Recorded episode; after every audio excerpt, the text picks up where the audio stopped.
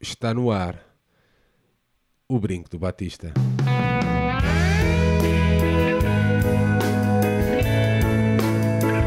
Que viva o Vitor Batista.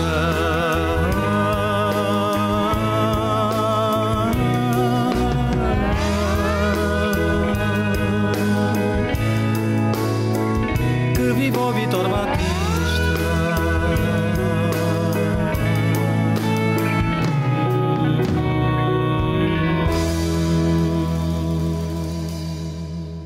Bem-vindos a este 86 O Brinco do Batista, um podcast do projeto Benfica Independente. Benfica Independente que tem o seu site em www.benficaindependente.com.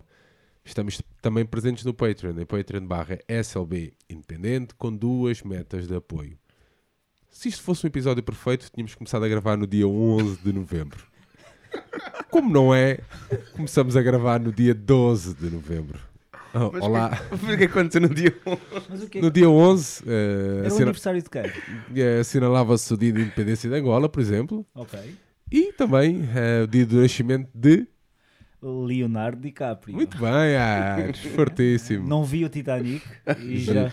e, e não sei, estou a sofrer aqui uma espécie de déjà vu. Déjà vu. Dia da marmota. Que eu sinto que vocês agora vão fazer bullying comigo. Vamos vi, levar não o, vi. o Aires a ver o Titanic no cinema. Mas eu queria dar uma informação, é que se formos pela, pelas time zones, ainda é dia 11 lá, portanto ele ainda está a fazer anos nos Estados Unidos. Ah! Nem tudo está perdido, nem tudo está perdido. Ou na Madeira. Bom. É é. Não, os Açores. Ah, nos Açores, pois. dos Ah, Açores. foda-se. Pá, desculpa, Mas é do é? Alfredo, é do Alfredo. Do Alfredo, do Quantas Alfredo. vezes é dia temos a 11. oportunidade de viver duas vezes o mesmo momento, Aires? É, é o dia da marmota. é Podes um repensar filme. o É um teu grande discurso filme. todo. Olha, é um grande filme. Olha, a primeira su- sugestão de hoje é o É o dia da marmota. É um grande filme, por acaso, é verdade. Portanto, Bom, tivemos aquele, aquele pequeno percalço inicial. Aires. Isso é só para os patronos que podem ouvir o primeiro Eu take. não sei, nem eles podem ouvir. Por isto, acaso não sei, não sei se não terá ficado ah, Gravado ali? gravado ali, mas o áudio não deve estar em, em grandes condições. Ares, ahm, Festival Pods, eh, tivemos nomeados para hum, questões eh, sociais, eh, que não tínhamos tido a oportunidade ainda de falar sobre isso. Por acaso já, porque. Não, pois, tipo, tipo, deu mais do lado. Mas, mas, conforme, mas conforme, eu creio que já me ouvia dizer isso, mas ehm, há uns minutos atrás, mas volto, volto a dizer, foi, foi, uma agrada, foi uma agradável surpresa ver a nossa nom- nomeação, em especial na categoria de questões sociais.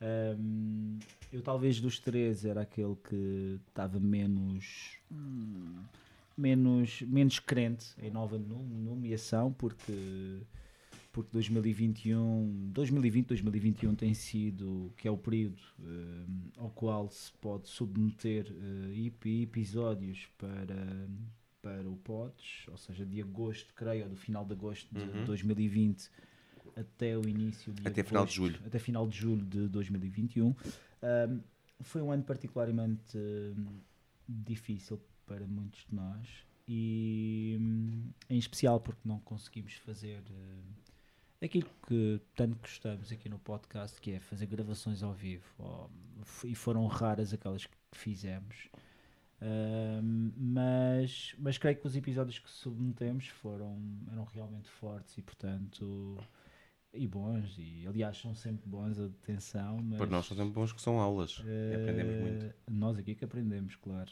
E, e portanto é sempre interessante e é sempre hum, e é sempre marcante, eh, ainda por cima, sermos nomeados fora da esfera desportiva. Hum, aliás, abraçando um, um velho desejo que o Sérgio aqui já tinha exprimido, não era? Em que querias sair da esfera e creio que o episódio 12, conforme estavas a dizer ainda há pouco, é algo que Sim, eu acho que é, é algo, algo marcante para, mim- para mim e acho que para vocês também. Ah, e por acaso até nesse dia até teve o Nuno connosco também, Sim. Que hoje até tivemos que recorrer a É ele. verdade, é um abraço para o Picado, assistência técnica. assistência técnica do. Picado. Ah, Mas que eu vou dar nota 10, picado. mas acho que foi marcante pá, para nós e para a forma e para o caminho que eu queria levar para o brinco, ou que eu achava que seria indicado para o brinco, e também para perceber as, as potencialidades que uh, o, este tipo de podcast tem, eh, o sair para a rua, o poder nos de- deslocar, E não é meter-nos num gueto, não é? É mais do que isso. É pá, sim. eh, eu há bocado. ah, eh, vamos, isto vai acontecer mais que uma vez, mas há bocado estávamos a falar depois esqueci-me de dar o exemplo. Que é mesmo há, há malta que, que vem desse tal gueto, não um gueto depreciativo, como o Eres dizia, Estava numa a frase dizer ainda há forte, pouco, pronto, os patronos mas, irão ouvir. sim, sim. Os patronos, e não existe patronato. Mas há, há uma própria malta que se, que se auto-intitula um, um- a nível da música, um, um gueto superstar. Sim. Um, e há bocado depois lembrei-me disso, uh, mas ainda ao encontro do que estavas a dizer, que é pá, para mim é marcante o episódio 12 e tenho. E nós fizemos o, dossiê do racismo, fizemos o, o dossiê do feminismo. O dossiê do feminismo foi todo uh, gravado uh, por, uh, uh, Uhum. por uh, cada um na sua casa, pronto. Sim, sim. O dossiê no racismo conseguimos fazer um episódio uh, presencial, que foi aquele que submetemos. que foi aquele que, que, que foi a concurso com o Daniel. E, e foi um episódio Mas eu acho que é, que é. Eu, por exemplo, eu espero que exista abertura, gostava mesmo, e, e que a comunidade não olhasse para nós de forma. pá, quem são estes? Ah, mas gostava de fazer, ah, por exemplo, nas terras, lá na- no bairro do Daniel, estás a ver? Uhum. Gostava de que nos pudéssemos deslocar lá e fazer um episódio lá. Sim. Estás a Sempre- ver? Tipo, sempre numa ótica de dar palco a quem não tem Yeah. voz. Que é esta cena que nós fizemos na, na- com o José, estás a ver? Sim, sim. Pá, gostava de que, que nos pudéssemos deslocar e, é, lá ou, ou outro, ou outro local e Sim. pudéssemos gravar com aquelas condições, porque é possível, estás a ver? É também a transformação dos podcasts. Sim, e é também um pouco a questão da própria saída da tua zona de conforto, não é? Porque, conforme eu estava a dizer ainda há pouco, eu já disse em outros episódios, é muito fácil estarmos aqui a forçar tema A, B ou C e, e, e acreditem, estamos aqui bem intencionados, não estamos aqui numa busca de protagonismo.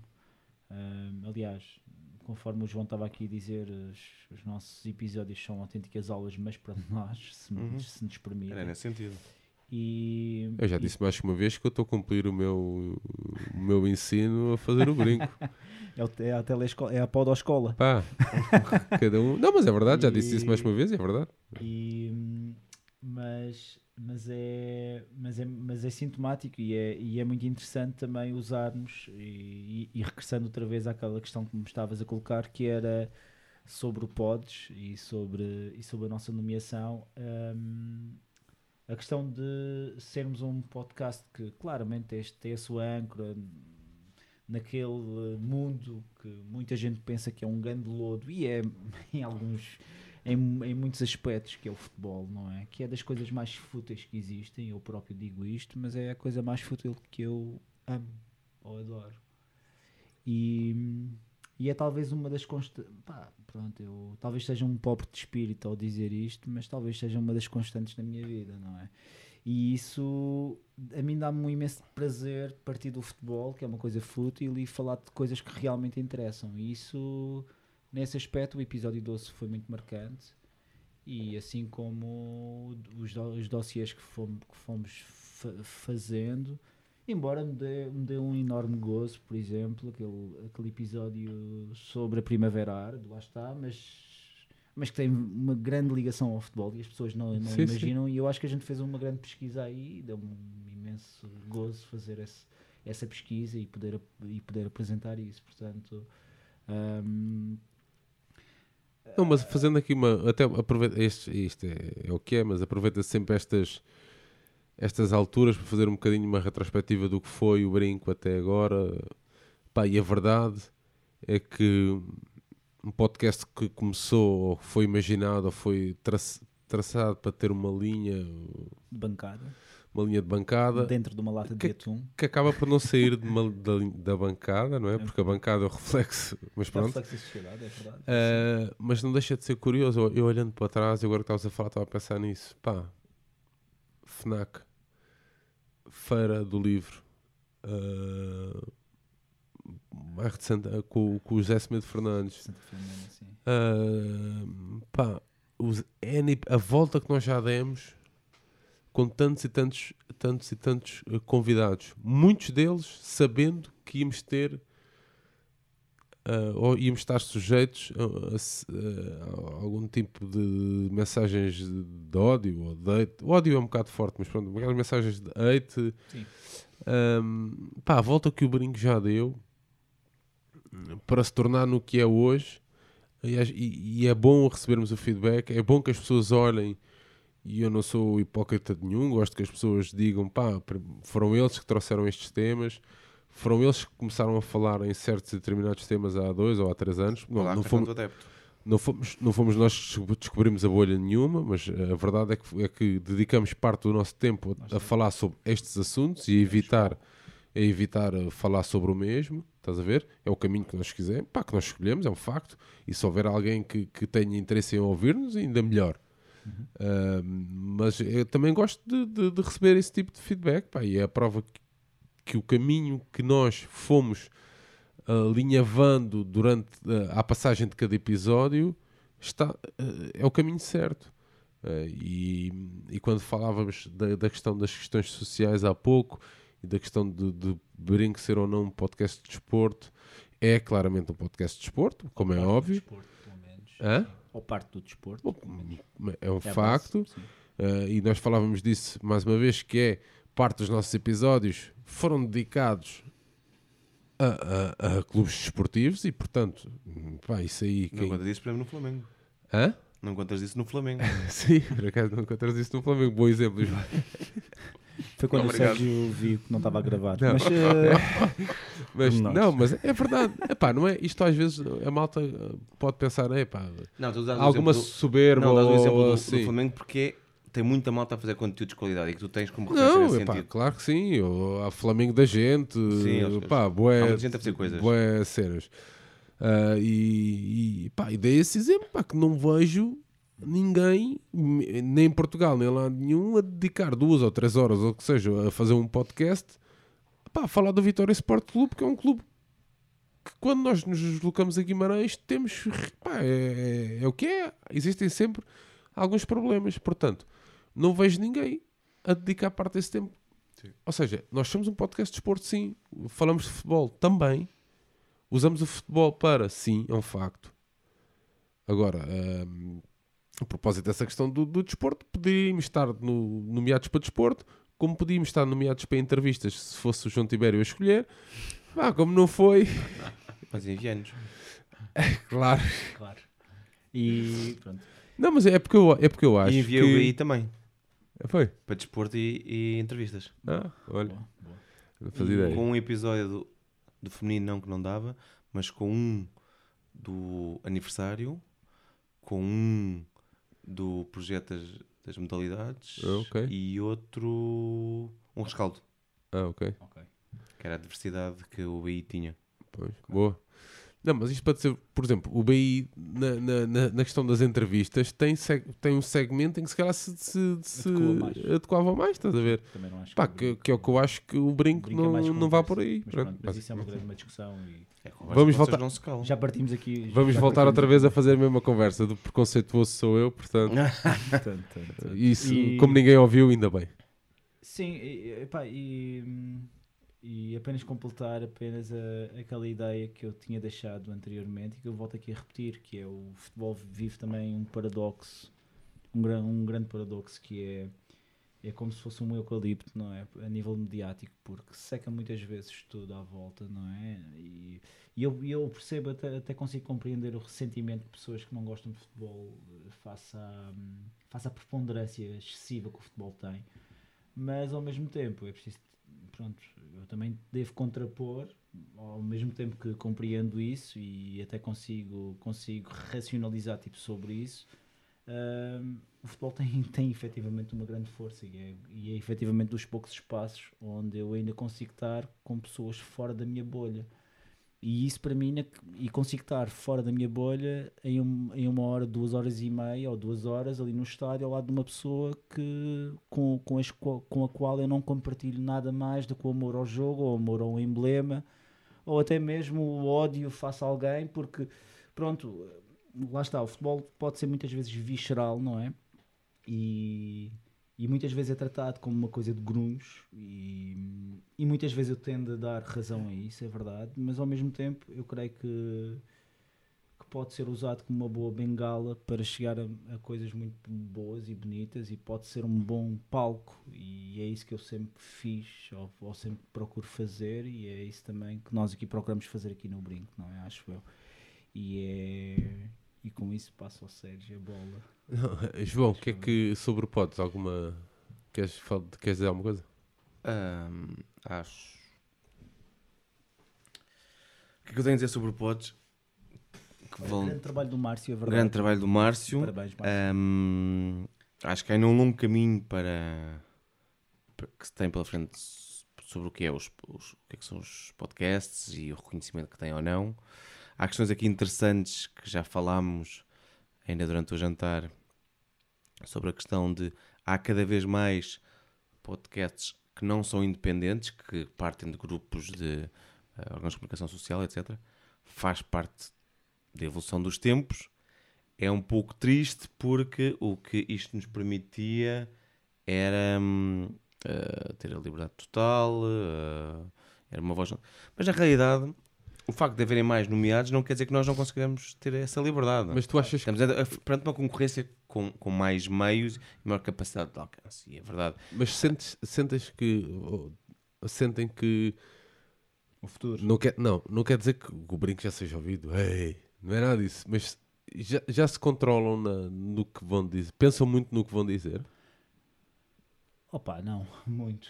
Não muito, mas. eh, Eu esta nem semana. é eu é a minha aí. pergunta vem no seguimento de. Esta semana estava a ver uma entrevista que o Unas fez Uhum. a, a dois, dois rapazes que, dos, com, num de um dos maiores números de seguidores no YouTube e não sei o quê. Pá, e, e eles dizem a certa altura que houve uma, houve uma, uma rapariga que, que se queixou num programa do Unas que tinha-se ficado muito ah, abatida com uma das, um dos comentários que esses dois amigos tinham feito. E que a partir daí eles começaram a controlar muito a forma como produzem conteúdo. Ah, ah, o que é que dizem, o que é que transmitem, porque percebes, começaram a, preocupar-se mais Então eu posso dizer que, em relação ao brinco, como em relação a tudo que são redes sociais, hum, sim, eu peso as coisas que digo sempre, porque as nossas palavras têm peso e vão ser interpretadas pelas outras pessoas. Por exemplo, aquela questão do insulto gratuito. Ou seja, não podemos fazer um discurso em que queremos menos ódio, queremos eh, criar pontes, e depois se tivéssemos aqui um episódio todo a dizer eh, que a polícia é Sim, são os fachos. são os fachos, que os, os políticos são todos iguais. Ou seja, tu podes fazer críticas sem ser obri- obrigatoriamente ahm, ah, muito pouco construtivas, redutoras, ah, ofensivas. Há outras formas de seres completamente crítico contra coisas que correm mal, mas tens que pesar isso porque acabas por perder credibilidade porque se faz uma, uma crítica sem ser construtiva. E isso sim pesa, tal como posso achar que o presidente da Liga de Clubes ah, é um hipócrita. ah, alegadamente é um hipócrita porque hum, faz só no dia da, da- da- com o cartão Exatamente. Quando nunca fez nada ah, quanto ao cartão do débito. Tens direito a ter essa opinião. Agora, daí a, a isto para uma rede social, ao dizeres aqui é um filho de uma grande puta, perdes, ahm, perdes muito da credibilidade que tens a fazer a crítica. Porque isto serve zero. Apanha, apanhar, crítica. apanhar o- a imagem que eu vos mandei do, de um dos grupos do Benfica Sim. de hoje. Sim, sim. Vai um bocado nesse encontro. Que era algo que eu partilhava no outro grupo privado. A forma como eles transmitem podem ou não ter razão. Isso aí cada um fará a sua avaliação. Mas a forma como eles comunicam e a certa altura usam esse tipo de expressões. Traz zero para, Yeah. para, para a discussão. E aí, se eu, se eu peso nas coisas que dizem- dizemos aqui, não peso por causa do número, do alcance de pessoas que nós chegamos, peso que acho que é importante que as pessoas percebam que temos sempre direito a criticar, mas não vale tudo. Ahm, isto, porque falamos em alguns episódios sobre os jogadores que são insultados diariamente nas redes sociais. Ahm, do outro lado está sempre uma É uma pessoa. questão de senso comum e é uma questão de passar é. também os sapatos Exatamente. e Por isso é que às Agora, vezes há Há momentos. linhas vermelhas, há sempre. Pronto, e Atenção, por isso é que nós também, aqui, não é isso, eu penso, acho que tens que pesar sempre, se queres fazer um insulto gratuito, o que é que tu vais ganhar com um insulto gratuito? E essa é a única coisa que eu peço. Agora, os temas que vamos tocar, pá, vale tudo. Mas Mas sobre essa questão do, do- dos podcasts de grupos de imprensa mais produzidos e que têm até equipas de pesquisa e tudo. Eram, E Quantas pessoas é que- independentes, sete, acho eu. eram 7 ou 8 Sete. pessoas que produzem o, o do. Beleza das, das primeiras coisas. Acho eu. E hum, pá, que é, que é, porreiro, pá, é porreiro, mas eu, eu também acho que é uma questão, acho que é uma, é uma dor de crescimento que a, que a questão, que a cena podcast eh, nacional tem, porque vamos ser sinceros, compararmos, e o Márcio falava disso no próprio no próprio festival, nem- no, no encerramento, ele teve o Festival de Podcast de Paris, foi, foi, um, foi um dos parceiros do Pods. Pá, e o nível é completamente diferente, é uma coisa mais voltada para a indústria. Nós aqui, eh, pá, é muito Sim, cena, a maioria dos podcasts que existem em Portugal são feitos como nós fazemos, que é, eu estou a sair do meu trabalho às 10 da, às 10 da noite e venho para aqui ainda gravar, eh, e amanhã tipo vou trabalhar, eh, etc. Percebes? Ou seja, é muito...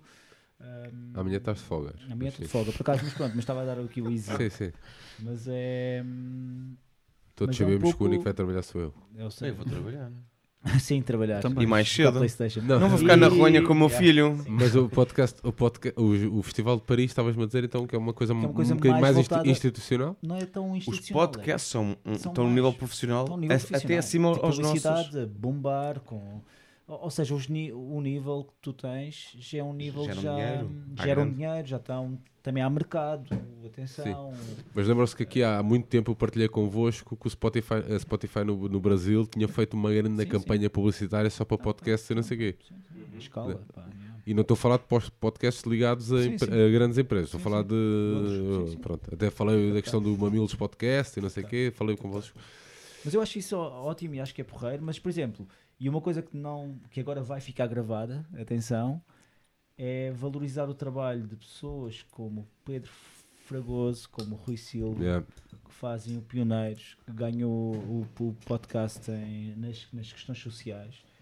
Um, e finalmente eles ganharam um, um pods. No- nós temos o vosso pau, rapazes. não sei se posso dizer isto assim, acho que é meio estranho. Mas, nas coisas que dizes. por acaso é verdade. Mas, ahm, mas eles já mereciam e já mereciam desde o primeiro ano até, eu acho. E hum, eu disse isso na altura e, e volto a dizer. Estava um pouco bêbado na, na entrega de prémios. Alto também não. Cota. cota. Já estava um bocado bêbado. E, mas porque não estava à espera que a gente ganhasse o, o, o prémio, mas hum, Mas a forma como o projeto deles se reinventou sim, também é muito sim, bom. Eles, sim. produ epá, eles produzem imensa coisa e merecem, pá, merecem Yeah. tudo sim. bom e, epá, e todo o amor do mundo e ainda bem que ganharam, fiquei mesmo contente com isso. Muito bem. Pode ser que no próximo episódio tenhamos a oportunidade de lhes entregar o prémio. João Tibério, falando em prémio, eh, o João Paulo Rebelo recebeu um grande prémio esta, esta semana. Hã? Caiu o cartão ou não? Eu acho que terá caído. ahm, isto agora vai à especialidade, mas grande parte da coisa terá caído. Resta saber se algumas das propostas do PC, que eram um pouco diferentes da iniciativa liberal, ah, ainda podem entrar eventualmente na, na discussão da, da especialidade, mas acho que grande parte da coisa caiu. Eu acho que os grandes vencedores não são os partidos, são os adeptos. Ahm, não só os adeptos que conseguiram isto, mas pela, que eu acredito que seja uma percepção que as pessoas podem fazer a diferença. Ahm, ou então não, ou então vamos descobrir, por exemplo, eu hoje escrevi lá no Twitter, fiz uma sondagem. Agora ganhamos isto, qual é que deve ser a próxima luta dos adeptos? E, e as opções eram Preços dos bilhetes, horário. preços dos bilhetes, horários, calendarização e pirotecnia. E, e já aí com 1100 ou 1200 votos e vai com quase metade ah, os horários, que é o que afeta mais a vida das pessoas. E eu gostaria de acreditar que se nos conseguíssemos mobilizar todos com a mesma força que se fez com o cartão de adepto, poderíamos fazer a diferença.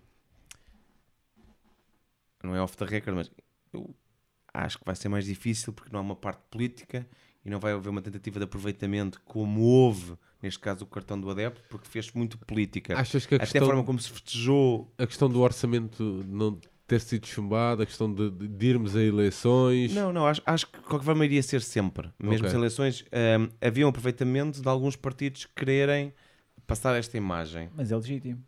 Haver É, aproveitamento. Mas o que eu acho é que é difícil. Legítimo, não estou a dizer que Sim, seja. o mas que eu acho é que é difícil agora nas outras causas que acho que são importantes para os adeptos, Uhum. que um partido sinta que isso lhe vai dar votos. Ah, claro, sim. Mas... Portanto, aí a luta vai ser apenas e só dos adeptos. Ah, claro, sim. sim. Não sabem quais é que são as formas Mas de se tu, luta. for, se tu fores a juntar, ah, mesmo os poucos, que são poucos, que é, uma- é um facto, os poucos adeptos que atualmente vão ao estádio, se tu fores a juntar ah, os da primeira liga e da segunda liga, e se fizeres essa conta por fim de semana, dificilmente terás noutra, noutro lugar da, da- da nossa sociedade exatamente. tanta gente. Mobilizada. Aquela questão que eu estava a falar. Portanto, se calhar convinha mesmo olhar aí. Pois, mas outra forma é, Mas é uma o- sociedade atomizada e é uma união atomizada também. Pois, também é um facto. sempre a percepção de classe, usando um Não há- conceito. Não há, não há mesmo percepção Ah, de classe. porque uma das soluções era o quê? Ah, boicotamos todos os jogos depois das 8 da noite de bingo, por exemplo. Não, é muito difícil acreditar que as pessoas vão boicotar. Sim, sim. Sim, claro. claro. Não vês também na televisão. Imaginemos uma coisa, as pessoas não vão fazer isso. Uhum. Boicote, agora aquele boicote no, no Facebook que se falava contra as gasolineiras. Tiveram o quê? Ah, foi uma coisa residual. É, é- é muito custoso, herança ou não do Estado Novo, mas é muito custoso a luta. Olha um, o Tobias, Olha, que, um- que é contra o quinto elemento. é, o quinto elemento. O quinto elemento. O quinto elemento. é muito custoso ahm, essa luta. E portanto eu acho que é fundamental que passamos para a fase seguinte, para as próximas lutas. Tobias talvez vote aí. é. Mas Sim, eh, mas, o que eu, mas o que eu creio que o João queria, queria aqui dizer. João, não, não lhe deixes com o sino que isto é- hoje tem é- vídeo. Pá, aqui não, aqui não, em on não. Hoje tem vídeo. Mas eh, o que o João queria aqui dizer é que é muito difícil, talvez, eh, ou seja, foi muito fácil ter uma união porque havia, uma, havia, um, havia um objetivo comum que era, que, que era abater, que era fácil e era de fácil percepção, não é? Mas quando entramos então num- numa espécie de reflexão, e Portugal não prima muito por, eh, por ser um país que reflete a longo prazo também, Uh, acho que é um pouco difícil haver, uh, haver esse tipo de discussão sequer, mas é ótimo e acho que é ótimo que o João tenha tentado iniciar a fazer essa poll no, face, no, no Twitter, neste caso, ou nas, nas redes sociais, mas é, mas é um tipo de discussão que eu acho que as pessoas deveriam ter, ou que é... porque senão as pessoas olham para tipo- gente, era fixe que houvesse melhores horários. Mas pronto, mas não podemos fazer pois, nada. Mas depois, Sim. não, mas depois a seguir não fazem nada. E isso, Assim não se avança. e, e portanto era também bom que cada um de nós, ou quem, quem, quem estiver a ouvir isto, reflita também sobre, tipo, sobre isso. e não sobre sei o que nós podemos fazer. Não, vezes enquanto Não. brinco ou BI ou. podes dar palco neste caso, podes, eh, enfim, há, há grupos de reflexão, há grupos de discussão, existe uma associação de, Adeptos. de adeptos que se mexeu e convém dar aqui Sim, imenso, sim. Sim, sim. dar imenso, imenso valor a eles e imenso apoio a eles, porque muitas vezes são muitas vezes eram vistos ou eram, ou eram desmerecidos neste tipo de. Eram desconhecidos. neste- eram desmerecidos até. Eu, eu até não digo que eram desconhecidos, eu digo que eram mesmo desmerecidos Eu neste tipo de lutas e, e acho que eles mostraram e, e em grande parte esta vitória, porque eu acho eu pessoalmente não acho que ainda seja uma vitória, atenção. Eu também isto- não acho. Mas... isto ainda vai baixar, conforme o João disse, portanto, à especialidade. Há uma lei que eu considerava já um pouco repressiva, tipo desde 2009, eh, que, é, que obrigava ao cadastro de, de grupos. 2003? Eh, 2003, mas que foi, foi sucessivamente alterando. e Eu creio que a última versão era de do- 2009 e, e se esta for revogada, ficará essa em vigor, creio. Ahm, portanto, é também, é, também, é também sintomático da maneira como se fazem muitas vezes. E eu não queria estar aqui a entrar no discurso do nós e do eles e dos políticos são todos iguais, mas, mas como se muitas vezes fazem leis em Portugal desconhecendo a, a realidade no próprio terreno, pá, porque hum, isto, pá, quer-me parecer. Eu não, eu não tenho boa imagem do secretário de Estado do Desporto. hum, Portanto, a mim quis-me parecer que era uma, uma lei para ficar com uma espécie de lei, lei João Paulo Rebelo, como, tipo, como, tipo como houve o, o relatório Taylor em Inglaterra, como houve, não sei, algo assim do género, tipo a deixar uma marca, não sei.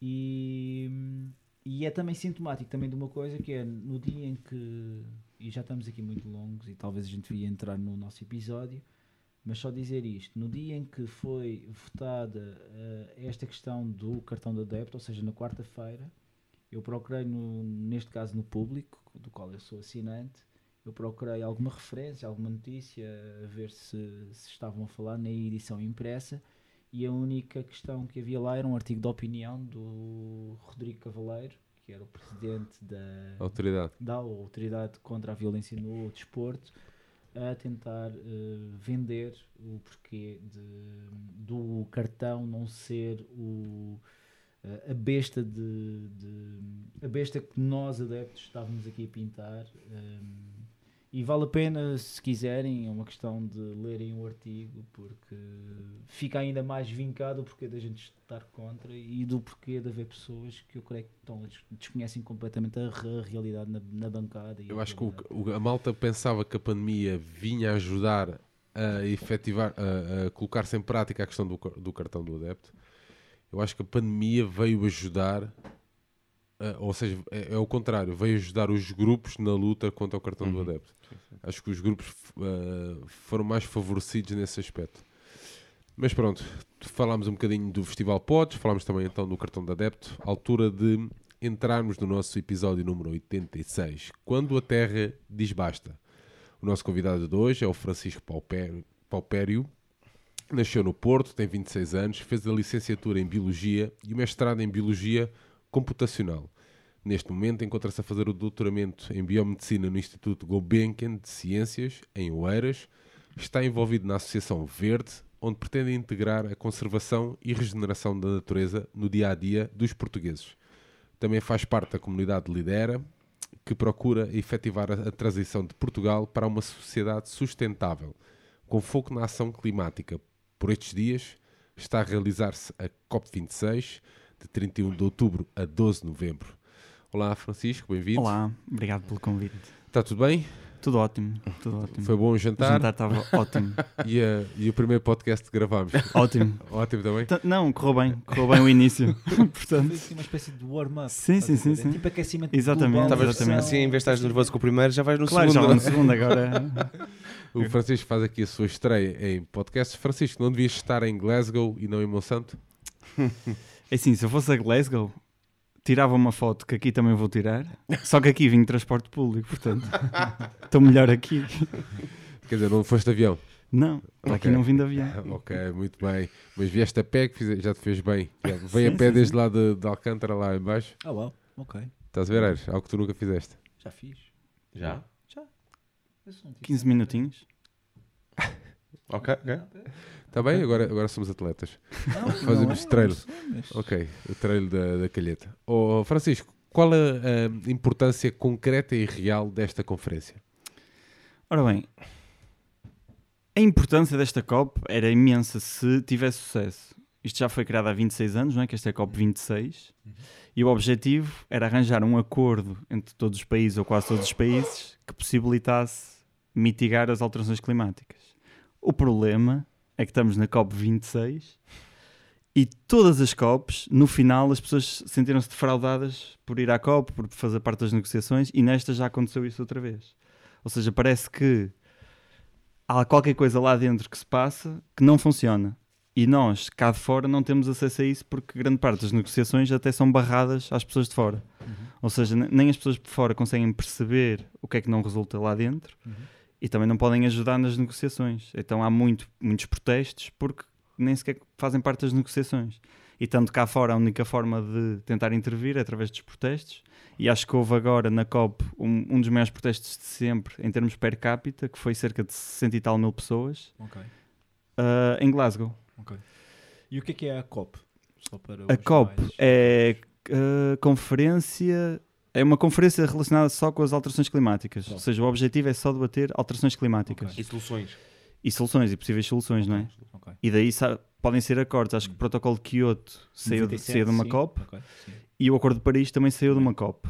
O problema destes é que não são vinculados. São, O podem ter Paris- algum vínculo, mas como não têm nenhuma represália, não há propriamente grande incentivo a cumprir estes acordos. Ok. E é por isso que não resulta, não é? Em grande parte. Porque se Então- não tenho nenhum incentivo, nem tenho nenhuma represália por não cumprir, Mas os atores que estão representados na COP são só É assim, países ou também São países, são eh, organizações não governamentais, são cidadãos, supostamente, ONGs, indígenas, pessoas indígenas, pessoas que são mais afetadas neste momento pelas, pelas alterações climáticas. Supostamente eles têm lá toda a gente, jornalistas, cientistas, tudo isso. Só que, primeiro, essas são escolhidas muitas vezes, Uhum. porque os eventos são organizados pela ONU, portanto eles convidam as pessoas e aí já é um, Uma um certo- triagem. Exatamente, há uma triagem. Ahm, e mais, mais pessoas que têm ido.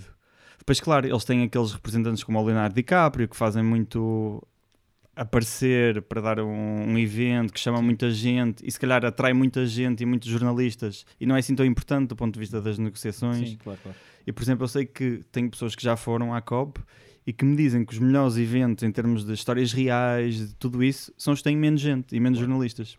São aqueles que vendem menos e tudo isso. Sim. E que também não têm que, os policy makers, ou seja, quem faz as leis, não vai a esse tipo Não de eventos. tipo de eventos, ok. Portanto, há, há uma certa. um show-off que é feito lá, uma construção quase teatral para o mundo exterior, ou seja, para as pessoas perceberem, eles estiveram lá todos e estão a lutar pelo planeta, que é construído. Por exemplo, o Boris Johnson fez um, um bom discurso pelas alterações climáticas e acabou o discurso a dizer que tinha de ser feita agora, tinha que sair dali um acordo, e a seguir foi jantar de jato privado. Ele estava em Glasgow para Londres com os seus amigos. Isto é uma história real, ou seja, Sim, sim. tudo bem, claro que não é, não é para cair em populismos que Sim, claro, temos que claro. atacar Boris Johnson, mas é, é uma realidade. As pessoas fazem discursos e depois não cumprem. Cumprem, ok. Ou pelo menos, não, não é cumprir, mas dar um, dar um exemplo. E, e achas que essa, essa inação que falavas, ou seja, essa. hum, Porque sempre que há uma Copa ou sempre que há uma cimeira, como. Epá, nós crescemos, nós ainda somos uma geração anterior a ti, eh, Francisco. sim. E eu cresci quando era miúdo a ouvir falar da, da Cimeira do Rio, em noven- 92. Tinha 8 anos. E foi uma coisa grande, por acaso. E era uma coisa que dava imensa esperança e teve imensa repercussão, Sim, teve, até mesmo teve. na minha Madeira Natal, atenção. Em que havia um canal de televisão que começava às 3 da tarde, de cota madeirense, de cheque. mas, hum, mas a questão é, mas depois passando, por, tipo, por exemplo, para, para o tal protocolo de Kyoto, ou passando para a cimeira de Joanesburgo, creio, que, foi, que eu creio que foi feita 10 anos depois da, do Rio, faz- indo outra vez ao Rio 20 anos depois, não é? Tivemos o, o Tratado de Paris e estamos outra vez em Glasgow. Eu dou por mim já com pouca fé neste tipo de eventos, não é? E isso deve-se a quê? É, é o facto de haver diferentes stakeholders, ou seja, toda a gente tem a sua. tenta obter algo, digamos assim, e, e o consenso que tu consegues rea- rea- realizar é, é algo que fica sempre aquém de tudo, eh, de forma a tentar agradar a todas as partes?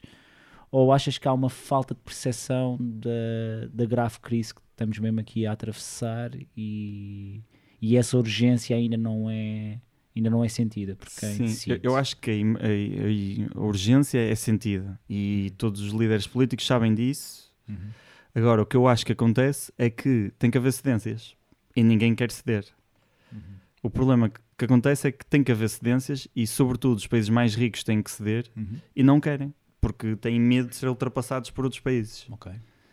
E então acho que é esse medo que está sempre nas negociações de olhar para o lado e perceber se o que está a competir comigo faz a mesma cedência que eu, não faz, Uhum. se ele vai, vai mais longe que eu. porque- E acho que é isso tudo que joga e que não funciona. Nós basicamente estamos a meter 170 países para chegar a um acordo Sim. total sobre das coisas mais complicadas que envolve também economia, envolve eh, desigualdades, envolve Uhum. tudo. Uhum. E estar a, a fazer isso. Claro que eles têm negociações muito, muito antes. A COP não é Sim, um sim, evento sim. físico que Claro. é ali que eles vão negociar. Não, não, Aquilo não. é mais. tudo- já está tudo negociado. Fechar dossiês e tudo isso mesmo. isso. É E mais pode por ter alguma coisa, um Alguma coisa processo emocional que pode resultar em avançar um bocadinho, mas as, as negociações são feitas com todos os países e não há consensos precisamente porque é muito difícil um país rico dizer eu vou, a minha economia não vai avançar tão rápido.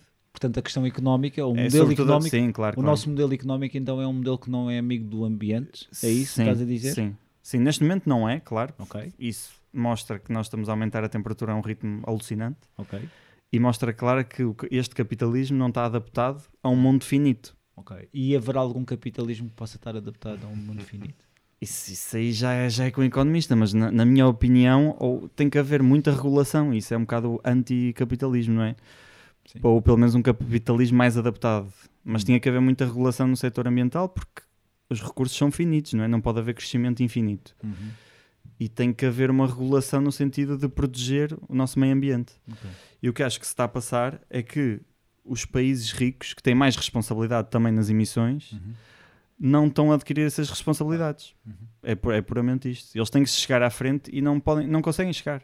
Não conseguem chegar porque há uma competição, fruto também do, do sistema capitalismo, que promove, promove esta competição. Ou seja, nós ouvimos falar de chavões, da transição verde, estamos a falar da agenda, da agenda 2020, eh, ouvimos falar de tanta coisa, não é? Em que, tem, que metem sempre este, esta questão verde eh, no topo da- das agendas, mas, mas no fundo, no fundo, trata-se tudo no final do dia, é chegares ao final do dia e tu, tu conseguires manter o teu status quo eh, atual Exatamente. Uh, co- e se conseguires fazer essa transição, melhor ainda, senão... Sim, sim, sim. O que eu acho que se passa na, na maior parte das empresas é, lá está, o marketing ficou mais focado na sustentabilidade, no Claro. verde, em tudo É isso. o greenwashing. E depois vais ver os produtos e não se traduz tanto na publicidade que se faz. Uhum. Porque, Portanto, porque há uma consciência já das- da população que existe um problema. E as pessoas até estão a tentar mudar hábitos, a começar a tentar mudar hábitos. Estão a tentar comer biológico, mas a comer Exatamente. mirtilhos do, do Peru. Exatamente, exatamente. Do Peru, Tem- não é? Exatamente. Não, o problema está É mesmo aí, porque as pessoas não- é por serem enganadas, literalmente. E tinha que haver, lá está, uma agência que, que fiscalize, que Sim. condene, Uhum. que não existe, não é? Porque também é muito difícil distinguir o que é que é greenwashing do que não é. Uhum. Temos que ir ver a, a produção, temos que ver se a produção realmente é verde ou biológica. Por exemplo, o rótulo, o rótulo biológico, qualquer fruta é biológica, não é? Um- Ok. Sim, sim. Portanto, há, assim, há mas há termos que são ambíguos até Ok. para o, para o cliente. Como é que, Sim, eu, como é sim, que eu sim, sim. distingo se isto é mais verde, ou seja, se isto é mais sustentável do que outro produto? É difícil. Hum. E, não, e não há propriamente rótulos, há certificados verdes que também são assim Bom. uns certificados passados à pressa. Uhum. E é muito difícil para o cliente distinguir. Se o cliente não sabe o que escolher, as empresas aproveitam-se muito disso e, e vendem como verde produtos que muitas vezes não são. E Mas, vês, até- mas vês alterações nos últimos anos sim, desta sim, parte. sim, sim, sim, sim. No, no- até no próprio consumo dos portugueses, né? nota-se uma consciência generalizada do mais novo ao mais velho. Sim. Não é, Também não é, da, sim, não é da nossa geração. Acho que, é, acho que se estendeu à população inteira. Agora, os hábitos individuais não chegam para mudar. Ok, era, era aí que eu queria chegar. Sim, Ok. na, na minha opinião, não chegam, porque se nós formos ver bem o que é que polui mais, o que é que contribui mais, por exemplo, a emissões de carbono, é sobretudo a energia, que são 70% das emissões vêm da energia, Uhum. e que também nós usamos para transporte de automóveis e tudo isso no individual, mas também muito transporte coletivo e de mercadorias. Ok. Ou seja, o facto de irmos buscar uma manga ao Brasil e comer cá tem uma pegada enorme que as Claro. pessoas não têm noção. Ou seja, o, o truque que eu acho nesta transição mais urgente era começar a comer local, ter mais consciência do que é que é português, o que é que é produzido aqui mais perto, que tenha menos pegada no transporte Ok. e começar a mudar hábitos por aí, porque ao mudar hábitos não é uma coisa que se faz da noite para o dia, de, de uma geração para a outra, se calhar é preciso duas ou Claro. três para haver assim uma consciência e mudança de hábitos. Portanto, eu acho que o primeiro é começar por ter consciência dos produtos que produzimos, Uhum. cá em Portugal, das regiões que produzem os produtos, ter eh, mais marketing sobre os nossos produtos, Ok. perceber a sazonalidade da natureza e perceber o que é que cada mês dá naturalmente Uhum. cá em Portugal e Certo. aproveitar muito do Esse. ciclo natural e tentar ter um mínimo de pegada com transporte, de comida e assim. Ou seja, Tu referias a certa altura 20 e tal por cento. ahm, Sim, 20 e tal por cento vem da agricultura e 20% também das indústrias. Ou seja, a indústria, apesar de poluir, não é, Não é. não é o Principal. maior eh, Sim, sim. acionista, basicamente. Portanto, tu advogas uma questão de consumir local. Sim, eu acho mais, que do, consumir. mais do que biológico, talvez local, é isso? Sim, claro que é importante consumir biológico, mas local considero que seja mais importante. Até em termos económicos, porque estimula muito a economia local. Uhum. E o local significa que vais deixar de comer coisas que não são da época, porque realmente Exatamente. vai- vais viver a, exatamente. a tua zona. Mas nós, nós também comemos cerejas em maio, não é? Temos que fazer isso é para o resto dos produtos, se calhar. É isso. Yeah, é E acho que não tem mal nenhum, conseguimos Sim, sim, adaptar. Não estou a dizer isto, ser se calhar fundamentalista e não comer manga Sim, claro, claro. porque não produzimos manga, não é? sim. Mas ter um- uma consciência maior sobre isto e começar, pelo menos, a mudar hábitos, começar a perceber o impacto que isto tem. Comer uma manga que vem de avião do outro E lado do talvez, mundo. e, e acreditas realmente que se houver uma vaga de consumidores que se recusem a comer manga que vem do outro lado do, do Atlântico, ou por exemplo uma vaga de consumidores que se que recusam a apanhar um voo low cost eh, entre Lisboa e o Porto, por Uhum. exemplo, não é? Eh, achas que as empresas serão obrigadas a.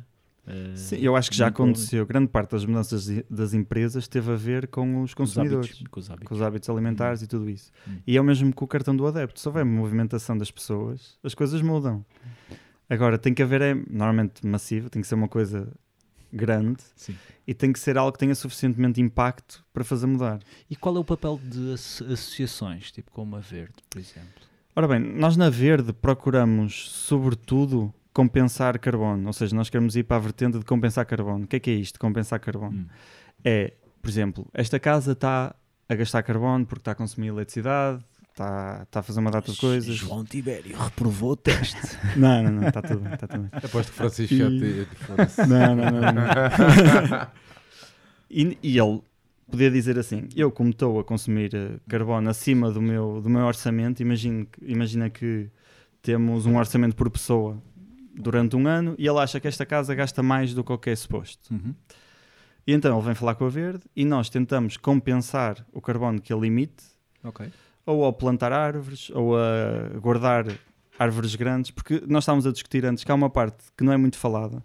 Nós quando falamos em, em compensação, falamos em plantar árvores, não é? Porque Sim, mas se absorvem carbono. eucali- eucaliptos não é muito Sim, sim. sustentável. sim, é? sim, sim. Eu. Mas mesmo se for eh, árvores autóctones, árvores de Ok. cá e tudo isso. Sim, sim. Há um problema com isso que é, um carvalho demora provavelmente 30 anos É. a atingir uma altura considerável Pois. e a, a partir daí Uhum. a realmente uh, capturar, Capturar carbono, da carbono, natu- da- do ar.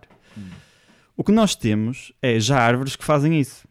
Ok. As árvores grandes que nós temos já fazem isso. Ou seja, nós já temos aí, O ecossistema- já O- temos aqui já o temos aí a máquina, sim. exatamente, o mecanismo que, que traz. O que nós fazemos na Verde é procurar com os pequenos proprietários monetizar as árvores vivas. Ou seja, Ok. o facto de manterem um pinheiro ou um carvalho que não tem valor, em princípio, nenhum, nós pagamos as podas, pagamos a manutenção Ok, boa. e isso, no fundo, contribui para que eles não tenham que abater árvores, porque muitas vezes abatem só porque dá dinheiro ou porque claro, incomoda claro, uma sombra em qualquer Sim, sim, lado. sim, sim. E nós tentamos trazer, monetizar árvores vivas, sem ser o sobreiro, que tem valor da cortiça, sem ser, ar- sem ser o eucalipto. Ok. E procuramos, sobretudo, monetizar árvores autóctones grandes, Ok. porque as grandes têm já muito carbono armazenado, que é importante, Sim. que muitas vezes, quando se corta, liberta-se para a natureza. Ah, ok. Ou não seja, sabia disso por acaso. Pois, Ok. E é muito importante, porque Ok. nós, ao des- a desflorestar a Amazónia, não estamos Eu só sabia porque cheguei mais cedo. não estamos só a cortar o pulmão, ou seja, não estamos a cortar na capacidade de absorver de carbono, estamos a emitir ainda mais porque essa árvore tinha armazenado carbono. Ok. Ou seja, tudo que armazenou, a grande parte, depois Hum. volta ao ar porque é queimado ou qualquer coisa. Hum, ok. Ou seja, há um duplo feedback para, para a natureza. E, por exemplo, pegando nesse exemplo que tu estás aí a ter, eu estou-me a lembrar aqui de uma questão que é muita gente hum, deixou de comer carne hum, porque, Sim, sim, sim. porque viu que o Sim, porque tem viu tipo, grande. tem uma pegada grande, etc. Mas para compensar isso, comem, podem comer soja. Sim. E ao comerem soja, estão a alimentar uma indústria que está ao mesmo tempo a desflo- a desflorestar, Sim, sim, sim. eh, seja na, Indonésia, seja bem, na nós Amazónia. somos mais de 7 mil milhões, portanto, dar de comer esta gente inteira É complicado. é complicado e provavelmente não sustentável. Ok, Partindo daí, logo. sim. Quer dizer, Como- será sustentável se tivéssemos hábitos alimentares diferentes, mas também Claro. não podemos mudar de um dia para o Assim, outro Sim, sim. todos os hábitos alimentares. Ah, isso da soja tem problemas, como comer carne tem problemas, comer soja tem problemas, comer manga tem problemas, A comer minha- cereja tem A problemas. minha questão é mesmo sempre- essa, é a pegada ecológica do- da própria transformação dessa transição verde, vá, digamos sim, assim. sim, não, não vai é bem sempre isto, uma mas, pegada, porque tem ser. tudo, tudo, tudo é- tem partes negativas, não é? A soja consome imensa água também. É menos do que a carne, mas é Sim. mais do que outros produtos. Ok, Ou seja, vai sempre haver alguma coisa de mal. Mas Ok. n- nenhum produto é ótimo. ok. Portanto, Só os haverá- insetos, se calhar. E como é que tu vês o e como é que tu vês o papel da tecnologia? tu achas que a tecnologia irá nos salvar? Há, é que há muita Ah, gente sim, que tem não. mesmo essa. Eu vou tentar desconstruir essa ideia que a tecnologia nos vai salvar, porquê? Acho que foi na COP16 que houve alguém a apresentar um mega relatório a dizer que a tecnologia nos ia sal- salvar, fez um plano já com datas e tudo sobre ah, a partir daqui vai haver esta capacidade tecnológica, portanto, pronto, 2050 estamos chafes. E acho que anda a falhar já os primeiros passos. Ok. Porquê? Porque as tecnologias, pelo que eu percebo, funcionam muito de. Desde que são pensadas até estar disponíveis no mercado, em média costumam durar 20 anos. Ok. Primeiro ponto, essas tecnologias estão a ser agora pensadas. Portanto, idealmente vão aparecer no mercado daqui a 15 anos, 20 anos. Vá. Ok. Ok. Primeiro ponto. Segundo ponto, ah, algumas tecnologias já foram pensadas e, portanto, haverão de estar a chegar ao mercado. Uhum. Mas tais, tal como os painéis solares e eólicas, é preciso primeiro haver um investimento forte do Estado, Uhum. para, porque não é rentável ao início e é muito caro, todos os produtos são muito caros e a tecnologia normalmente é sempre mais cara.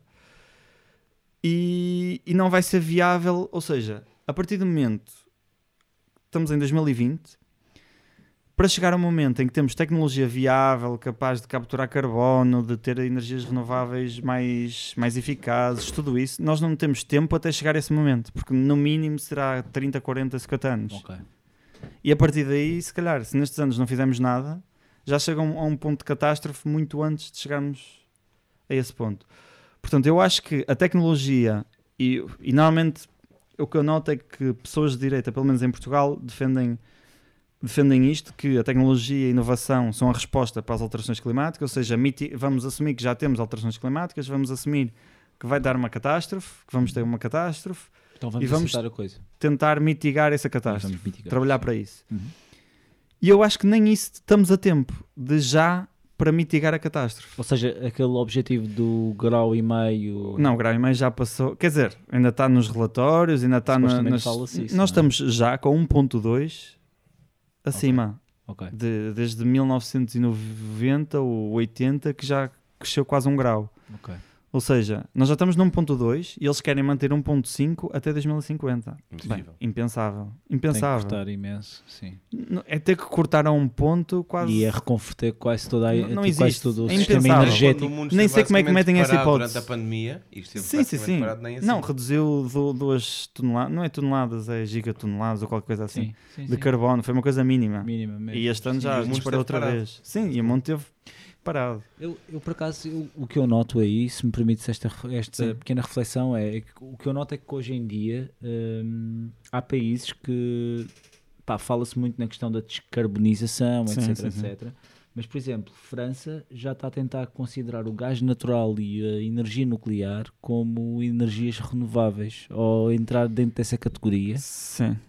Porque pronto, França tem, tem pá, aí 55% da energia em 70, França, acho que é ou 70, 70 ou isso Energia nuclear. ainda, ainda É. é da energia nuclear, eles ainda têm centrais e têm centrais com, tipo, com alguma segurança, não é? Mas, mas o problema é os, é os, é os resíduos, não é? E, e é e pronto, e é, e é mesmo interessante esta questão que é, por um lado estamos a tentar descarbonizar, mas por, mas por outro lado não sabemos, ainda, não temos como, porque É isso, me- é isso tipo, mesmo descarbonizando, porque fala-se muitas vezes da. E isso, e será, uma, será uma sugestão que eu irei dar mais à frente, mas fala-se muitas vezes da, da preponderância de certos países que, com base em, em, em, em matérias fósseis, eh, tipo como o petróleo, Sim, sim, o carvão, adquiriram um grande, uma grande preponderância geopolítica, Sim, não é? sim, sim. Uh, tipo países tipo como a Arábia Saudita, etc, etc. uh, que, por exemplo, em 1930 tinha 2 milhões de pessoas e hoje em dia tem 40 milhões de pessoas num sítio que é um deserto, literalmente. Aquilo não é sustentável Sim, sim, sim. Para, para, para 40 milhões de pessoas. Um, se fizermos a transição, o grande problema será como armazenar a energia, mesmo que seja energia eólica, renovável, etc. Sim, sim, sim. E para isso tu precisas de lítio. E os depósitos de lítio são ainda em sítios mais inacessíveis, mais reduzidos a, nível de número de países e vai criar o mesmo tipo de, Sim, sim, de sim. problemas. Muitos deles, acho que metade até está na China, por exemplo, que será, pronto, será a grande superpotência, Já é. já é, mas, mas será efetivamente sim, sim, a grande sim, sim. superpotência daqui a 20, 30 anos. E isso cria imensas. Mas o segredo já foi aqui falado. Parte do segredo é temos que consumir menos. Sim. Sim, talvez. Não Mas é, em, talvez. em relação É- ao, ao lítio, é as pessoas pensam também que as energias renováveis não têm pegada e não é verdade. Tem. Tem, tem, Tem tudo tem uma pegada também. Tem. E a própria construção de eólicas tem materiais também que vêm muitas vezes de explorações não tão dignas, na Sim, China sim, e tudo sim, isso. Portanto, Porque tem é que se pesar, não é? Sim, porque uma São- coisa é tu tens uma, uma mina aqui, Claro, talvez, claro. tipo com, tipo, Com algumas condições, europeia, outra coisa Exatamente, tu teres exatamente. no, sei lá, na China ou assim, e que não se sabe como é que aquilo é feito. Fra- Francisco, ah, vamos avançando aqui no nosso alinhamento. Ah, define ah, sucintamente, como se fosse para uma criança, os conceitos de ecologia, sustentabilidade, alterações climáticas e transição energética. Vamos lá, ecologia. Ok, vamos ao desafio. Então, tipo ensina aqui os velhotes. ecologia é ciência que estuda os seres vivos e a sua relação entre eles e o meio ambiente. Ou seja, estuda as espécies todas, a sua distribuição, os processos entre eles e entre o meio ambiente. No fundo, estuda o planeta Ok. e como é que eles, como é que os animais interagem entre si e o meio ambiente. Isso é que é ecologia. Portanto, os partidos ecologistas são os partidos que têm em consideração estas interações. E não pretendem mudar a espécie de sítio, não pretendem alterar a abundância da espécie, ou seja, não pretendem que uma espécie diminua ou aumente, digo eu. Bem, existem partidos animalistas, até Também, em Portugal, sim, sim, também sim. é verdade. Sim, sim, mas, eh, pronto, mas sim. Sustentabilidade. Sustentabilidade é algo que se espera que dure durante um certo período. Curiosamente, sustentabilidade não está associada a longo prazo. Nós é que acrescentamos a sustentabilidade Sustentável. ao meio ambiente e colocamos um longo prazo, e aí já é outra coisa. Ok. Mas o sustentável é um processo que decorre algum tempo. Uhum. E- mas a sustentabilidade aplicada ao meio ambiente é no sentido de proteger as gerações futuras e não gastar tudo agora. Ou seja, deixar para as gerações futuras, não só para a próxima, né? mas para muito mais que a próxima, condições para elas habitarem e, e usarem de uma maneira mais responsável que a nossa, pelo menos. Alterações climáticas. O mundo sempre teve alterações climáticas, portanto, as alterações climáticas fazem parte do sistema Terra, não é? Ah, o que se está a passar agora é que as alterações têm sido muito mais rápidas. Só para dar um, um, caso, um exemplo concreto, para mudar, para aumentar um grau, a Terra normalmente precisaria de 10 mil anos em média. Ou seja, Ok. num período de 10 mil anos, a Terra aumentava um grau. Nós agora temos em 100 anos, aument- ou no último, nos últimos 100 anos, aumentou um grau ponto 2. Ok. Ou seja, a questão para já não é ah, que aumentou acima de números nunca antes vistos em termos de temperatura, é nunca vimos foi esta variação tão rápida ao longo da história da Terra. Hum, ok. E isso é que são as alterações climáticas e a crise climática. É que nós estamos a assistir a uma variação extremamente rápida. Cerca de 100 vezes ou de 200 vezes mais rápida. Mesmo. E não sabemos onde vai parar. O problema é esse. É que, por exemplo, em termos de dióxido de carbono na natureza, nós nunca tivemos tanto dióxido de carbono na natureza como nos últimos 600 mil- milhões de anos, pelo menos. Ou seja, há uma quantidade absurda que contribui para o efeito de estufa. Ou seja, este gás ah, absorve o calor, deixa ficar o calor. Ok. E tendo isto no máximo, em princípio, os próximos anos vai ser sempre a aumentar a temperatura. E quantos mais emissões temos, mais carbono vamos ter, mais Ok. temperatura vamos ter. Pois. E isso depois pode influir Isso é prejudicial questão- numa sim, data de. sim. Podemos e pode mais à alterar, frente. E depois pode alterar também os próprios processos que nós Claro, claro. damos tipo, Que como nós- garantidos, exatamente. Como o é inverno acho- frio, verão que Por isso é que eu acho que os modelos são muito conservadores Ok. porque não tomam em consideração que vai haver um- uma disrupção do, E do já está a ciclo. acontecer, pá. Sim, Sim, sim, sim, não é normal tu teres novembros tão quentes ou outubros tão quentes como, como tivemos, por exemplo, eu Sim. acho. Não, os, os 19 anos mais quentes da história são no século XX. Pois. É os 19 dos 20. Hum, Sim, sim, é, sim. são no século XXI. 21. 21, né? 21 Sim, neste yeah. neste século. Ou Sim. seja, isso já mostra alguma coisa. Sim, não é? sim, sim. Claro, claro. Transição energética. Transição energética. É, no fundo, tem a ver com as energias renováveis. E passarmos de uma energia que é, sobretudo, angariada através de combustíveis fósseis para energias renováveis para reduzir a nossa pegada. No fundo, a transição energética que se fala é procurar mudar a nossa fonte de energia não renovável, combustíveis fósseis que poluem, para energias renováveis que poluem menos. Ahm, isto- estes conceitos, ficamos aqui alguns base, Sim. outros também têm sido, sido explorados. Achas que se dá o suficiente ah, nas escolas, no ensino, achas que não era fundamental que toda a gente dominasse perfeitamente, percebesse isto, percebesse as implicações ah, e o que se tem que fazer? Ahm, eu- eu- atenção que eu não acho que a escola seja o único sítio onde se educa. Sim, sim, sim. Uh, mas é um dos sítios. Falta uma. Já aqui várias vezes em vários programas falamos de literacia financeira, literacia, Sim, sim. a última vez Judicial. judicial. sim. Também falta uma. Eu acho que, por acaso, em termos de alterações climáticas, as pessoas até estão conscientes. Portanto, não acho que falte no sistema de ensino ah, algo desse género. Acho que o nosso sistema de ensino privilegia muito o individualismo.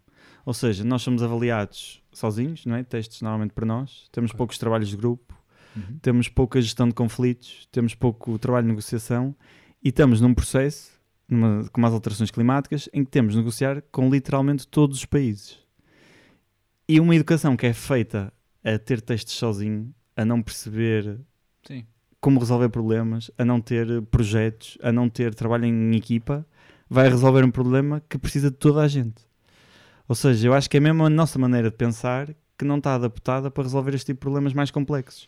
E é por isso que nós nunca conseguimos resolver problemas complexos, como a fome, como as migrações, porque são problemas que envolvem realmente juntar muitas pessoas de etnias diferentes, culturas diferentes, com pensamentos diferentes, Uma realidade complexa. e nós não estamos preparados para isso. com interesses diferentes. Com interesses diferentes. O patrão e trabalhador têm Exatamente, objetivos diferentes. Exatamente, há objetivos eh, diferentes, valores diferentes, e nós nunca fomos treinados para isso. Não é? Nós tínhamos um teste muitas vezes escrito, Sim. Perguntas sobretudo teóricas, Sim. e é aí- isso. Ou seja, eu acho que nem é tanto conhecimento teórico, porque isso nós temos e, e acho que a nossa escola dá imenso conhecimento teórico, em que, claro, também concordo em certas áreas podia dar mais, literacia financeira, política, ah, judicial, tudo isso. Acho que era importante mesmo haver no ensino obrigatório.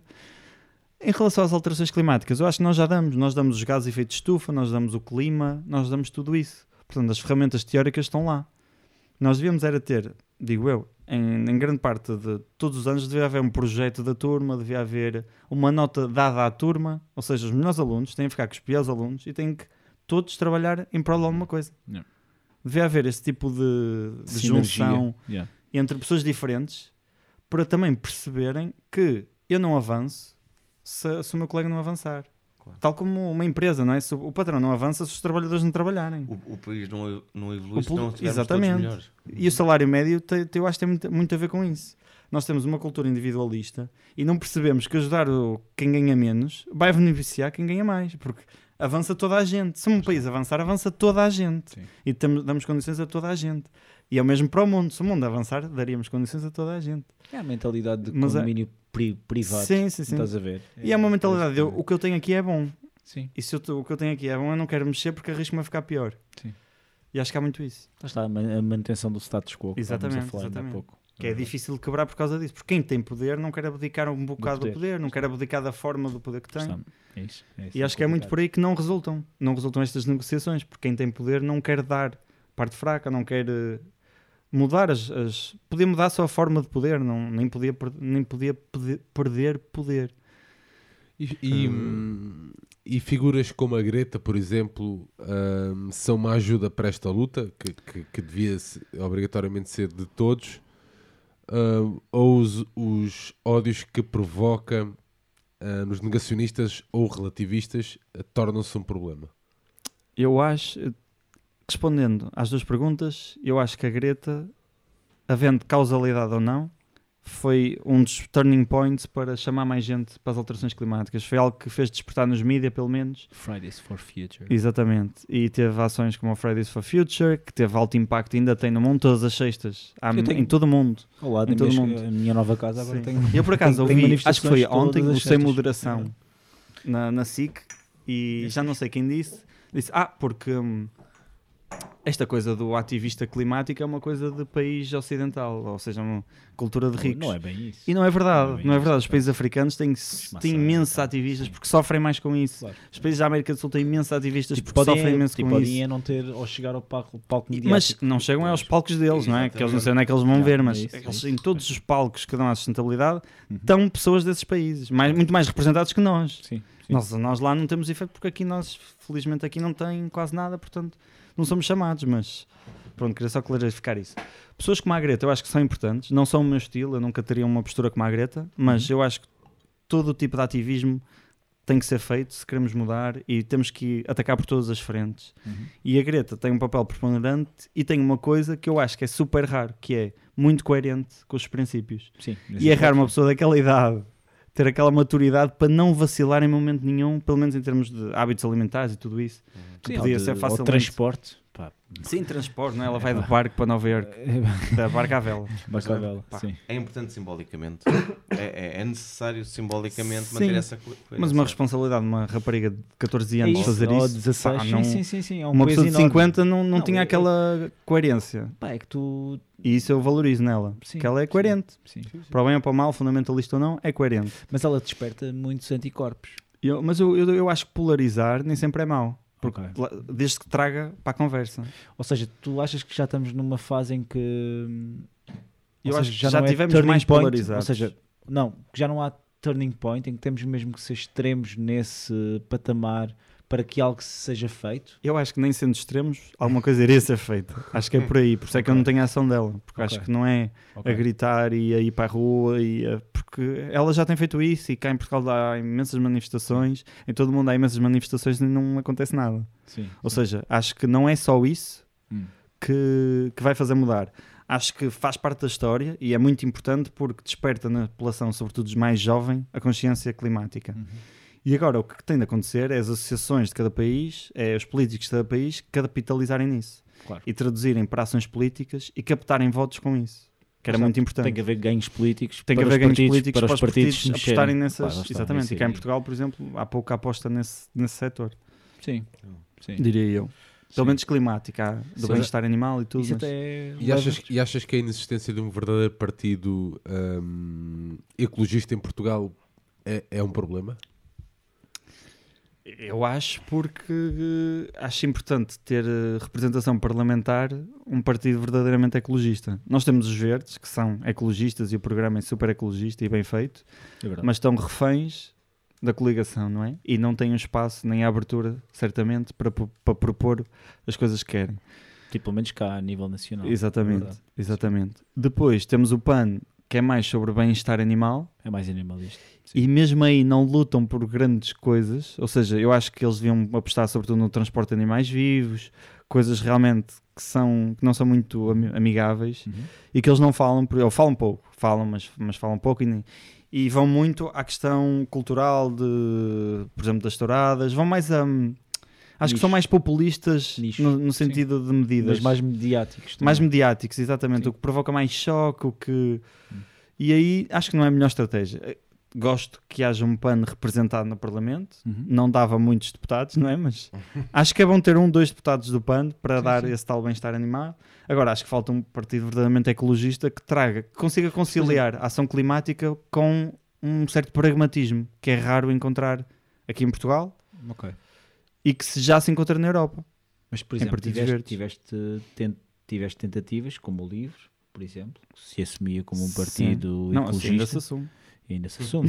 sim, mas- sim, tipo, estamos aqui a falar no passado, com Sim, muita sim. pena, mas, eh, mas estamos a falar no passado. Mas, eh, e também tens o MPT, que também era um partido Sim, sim, ecologista, sim. mas era ruralista, era Sim, completamente diferente, é mas, diferente. mas por acaso servia para, para demonstrar um, e serve também para eu ir de encontro à minha própria, à minha próxima questão.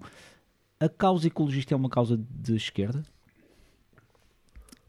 A meu ver é porque eu não consigo imaginar um sistema capitalista que- sem restrições e sem regulação que proteja o meio ambiente. Porque se nós damos liberdade, como demos até agora, o que aconteceu foi que esse meio ambiente foi destruído. Ou seja, nós temos literalmente provado que o mercado livre não funciona para o meio ambiente. E claro, há, va- há quase várias nada. esquerdas. Sim. Sim. E há várias esquerdas. coisas. E há várias Não, esquerdas. fosse- pode, pode funcionar para crescimento económico e em certas alturas para tirar pessoas de pobreza, mas depois também vimos que as desigualdades estão inalteradas nos últimos 50 anos. Mas ou o seja- Era, era de esquerda? Não, era de direita. E a questão é essa. então. Mas era ruralista, mas era muito Nós temos conservador o- na questão da, da manutenção. Um dos acho que é Ribeiro bem- Teles, Gonçalo mesmo, Ribeiro Teles. Sim. Era monárquico. Monárquico. Era monárquico, sim, sim. Sim, isso é muito do conservador, É da conservador floresta, do- dos valores, A questão do Portugal. montar, a questão da Sim. manutenção. Sim, sim, o que sim, também Não, não é mau, não é Não é mau. mau, Foi, foi das primeiras pessoas ativistas Sim, pela- sim, sim. pelas nossas florestas, que É também foi verdade. importante. E Eu vem num é setor estranho, a monarquia e, e, é, tudo isso. e é interessante também, porque, por exemplo, podemos aqui também discutir, e sendo aqui um pouco advogado do diabo, mas durante imenso tempo muita esquerda defendeu uma transformação por via por via da, da, in- da, indu- Da industrialização, que deixava Sim, uma sim, grande sim. pegada ecológica, Sim, e isso Mas na altura em que defendiam isso, não se sabia bem. também o impacto, O impacto. sabia-se já, mas Em ou estava-se a ver o impacto em menos escala. Sim, mas sim, sim. Mas sim, sim, mas isso é, ver- é verdade. É É verdade, portanto é. Mas pronto, mas era essa a minha questão sobre. Sim, eu, eu acho que tem de ser de esquerda porque é um bocado a ver com a ruptura do sistema. Ok. Nós temos que mudar o sistema. ok. Isso eu atribuo sempre a causas de esquerda. Uhum. E, não, e consigo ver pesso- ah, pessoas de direita, ecologistas e tudo isso, atenção. Agora, acho que, lá está, as pessoas de direita focam-se mais na inovação e tecnologia. Uhum. E não acho que seja isso que vai resolver os nossos problemas. E na é? aceitação de Sim. que existem desigualdades e, Sim, sim, sim. pronto, e partem Sim, dessas desigualdades para. Até porque, lá está, as tecnologias e inovação não vão trazer de volta os refugiados climáticos aos seus países, não vão tratar de guerras civis que começam, como a da. Síria, muitas vezes atribui-se a causas ah, naturais das alterações climáticas. E a inovação e a tecnologia não vai ajudar aí, não é? Certamente. Eh, Então são também ah, uma questão de direitos humanos. Sim, claramente, claramente. Nós, em 2017, penso, houve 9, mil, 9 milhões de deslocados por guerras civis ou guerras e 18 milhões por, eh, por causa do clima. Ou seja, houve o dobro por causa do clima, de pessoas refugiadas, comparativamente a guerras. E as pessoas acho que têm pouca noção disso. É que há mais refugiados pelo clima do que por guerras, Yeah. neste momento. Está. Isto vai aumentar de ano para ano. Sim.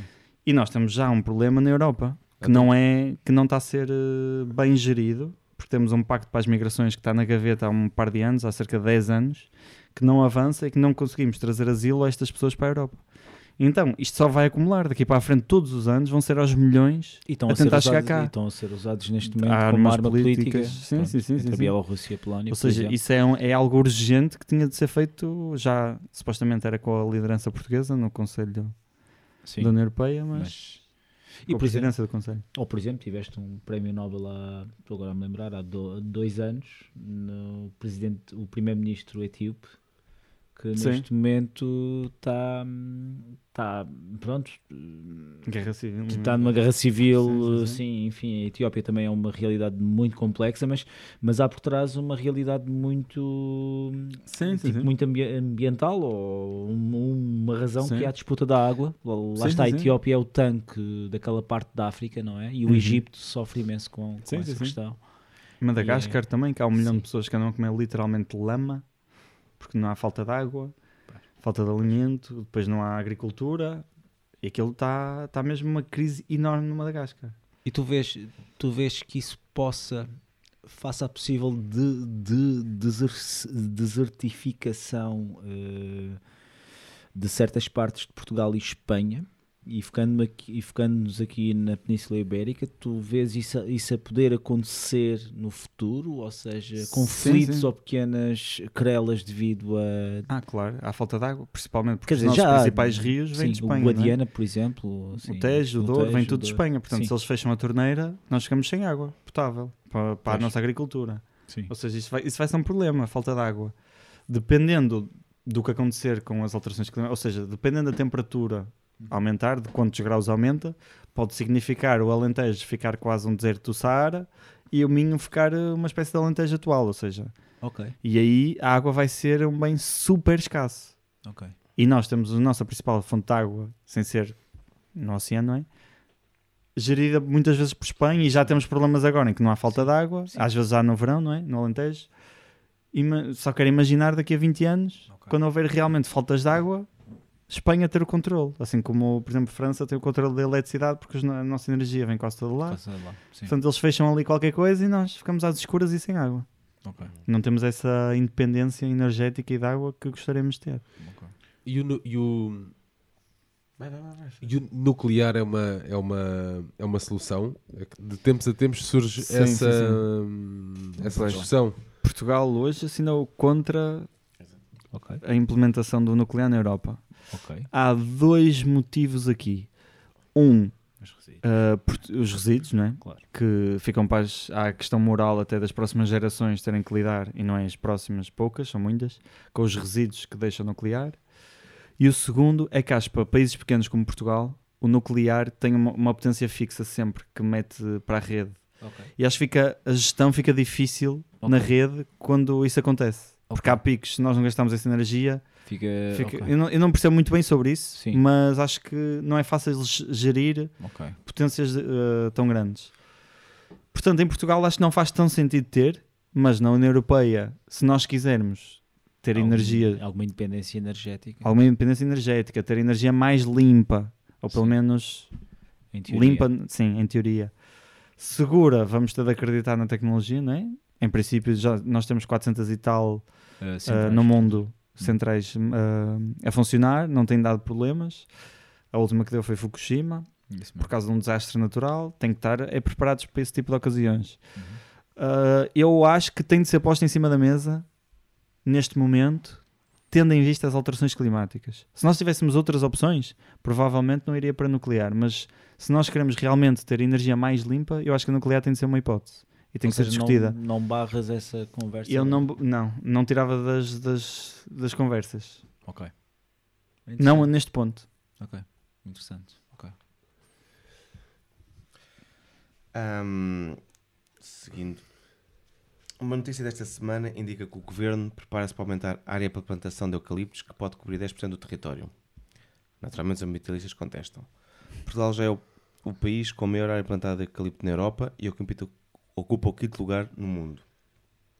Ficará com 881 mil hectares cobertos, cerca de 10% da superfície do território continental. Comentaste, pá, caramba. Mas calhar devia ter sido uma expressão mais à norte, não? Pá, sim, Quão mas- grave é usa- usar e abusar dos eucaliptos? Sim, sou do norte e nós lá dizemos as coisas de outra maneira, mas, mas pronto, não... às vezes temos que nos expressar de forma mais contida. Isso foi, foi um dos casos. Ah, o eucalipto tem vários problemas. Um, não, não é uma espécie autóctone, ou seja, não é nossa, não, não está habituada a estar aqui e por acaso adapta-se muito bem, que foi um erro.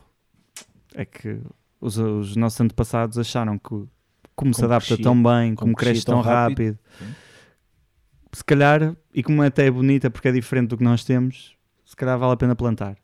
Nós hoje sabemos que estes eucaliptos, como já foi dito na introdução, secam tudo o que está à sua volta, que têm níveis de biodiversidade inferiores a qualquer árvore nossa autóctone, ou seja, níveis de bi- biodiversidade da acumulação de microhabitats que permite ter líquenes, bactérias, cogumelos, tudo isso. Ah, as espécies de pássaros não conseguem ir lá nidificar porque não, tão, não reconhecem aquela árvore, ou seja, não, para elas não faz sentido. Ok. É a mesma coisa que nós estamos habituados a dormir em camas e Sim, sim. colocarem-nos, sei lá, Os Cimentos de granito. Sim, um- sim. uma Ou- coisa- ou um carro, granito, não um sei. carro, qualquer coisa assim, uma coisa estranha, portanto não faz sentido. Um. E então não há nenhum aproveitamento biológico daquelas zonas em que os eucaliptos estão. E já está neste momento, acho que temos 10% da, Da do- área da área, não é? Ah, com eucaliptos. Portanto, esses 10%, em teoria, estão a perder, já perderam essa Mas- biodiversidade mas que nós é o- temos. Mas qual é o racional que está por trás? É só a O indústria racional de é puramente económico, é a indústria do, do papel, Papel.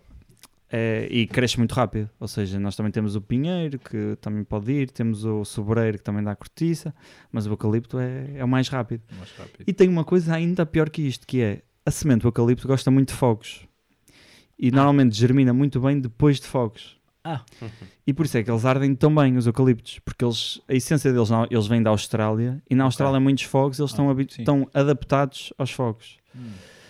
E vindo para Portugal, quando há fogos, a seguir a primeira rama de árvores, normalmente é sempre eucaliptos, porque elas estão habituadas a germinar depois de fogos. E ou seja, logo aí tem uma vantagem competitiva em relação às nossas árvores. Sim, sim. E depois, um eucalipto para atingir, sei lá, 10 metros demora 10 anos, um, um carvalho se calhar é 30. Ou seja, Pois, é tem é tempos de diferente. crescimento muito mais rápido, a competir com as nossas daqui. A competir recursos, a secar Recursos, recursos. tudo, tudo, ok, tudo. ok. Porque depois faz sombra para baixo, a fazer sombra, as, de as sementes de baixo conseguem. não germinam. Ok. E por isso é que tem que haver uma melhor gestão dos eucaliptos. E, e nós saudamos muitas leis que foram feitas de não haver mais eucaliptos. E depois sai esta notícia assim, a dois meses das eleições. Como já estamos habituados, vão ser as nomeações todas agora, não é? Que têm de ser feitas antes das eleições. E isto é uma delas, que é ridículo. plantar mais 10% 10%, ou seja, é, é um décimo de eucaliptos a mais. Mas qual é, mas qual é o qual é o objetivo? É podermos nos va- vangloriar que temos não sei uma área Não, plantada É, de- é, é económica, é exportação, é, é Ok. tudo isso, é para a indústria. Ok. É, é só, é só isso. Porque ainda não tem outro valor, não é? Isto também estará ligado ao facto de Portugal ser dos países com maior eh, porcentagem de florestas privadas e não do Estado. Ou seja, o controle será Sim. menor. Sim, há uma falta de financiamento e de gestão dos privados das florestas. Porque eles também não conseguem monetizar essas florestas. Ou seja, a, a culpa não é tanto de ser privada, é, é culpa de até dos privados não conseguirem fazer isso. Mas se nós pensássemos, a floresta pública está mais bem cuidada, também não está. Ou seja, eu acho que não é tanto a questão privada-público, neste caso, acho que falta monetizar árvores vivas. Ou seja, perceber o valor que as árvores têm.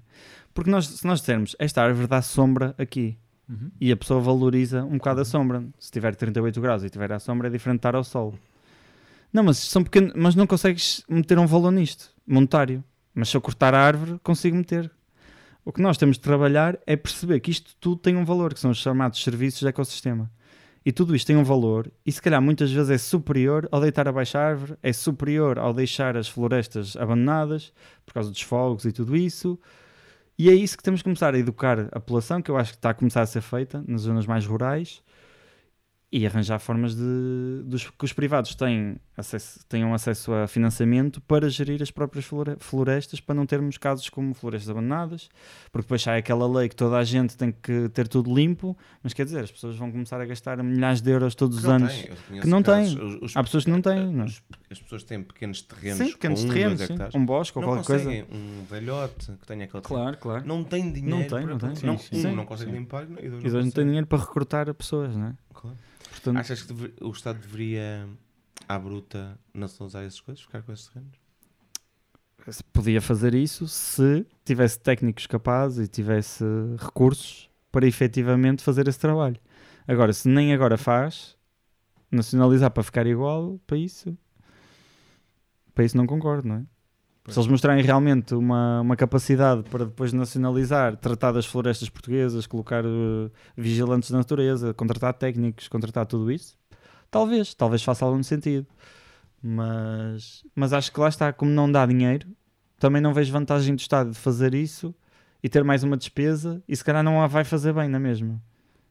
Havia, eu por acaso há, um, há, uns, há, uns, há um ano ou dois anos eu ouvi uma, um episódio do, do Perguntar Não Ofendo, que é, o, que é o podcast do Daniel Ol- Oliveira, que também foi premiado também, e já agora os parabéns, ahm, no Pods, no, no último Pods, e eu agora não me, não me ocorre a pessoa, o nome da pessoa, e eu também não quero ligar aqui a net para, para não fazer interferência, mas... ah, mas ele falava muito, era uma pessoa que versava muito sobre a questão dos, dos montados eh, no Alentejo, no sentido em que tu tinhas um, montado e aquela cultura de montado, que era algo que, que era quase histórico e cultural, e era uma coisa desenvolvida ao longo de séculos, não é?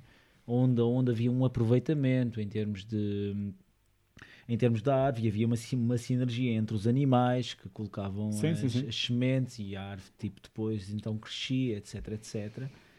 E face à monocultura que se, Que praticou, agora, é? que, se, que se praticou durante décadas lá, não é? E que secou quase, Sim, sim, sim. quase essa cultura de montado, não é?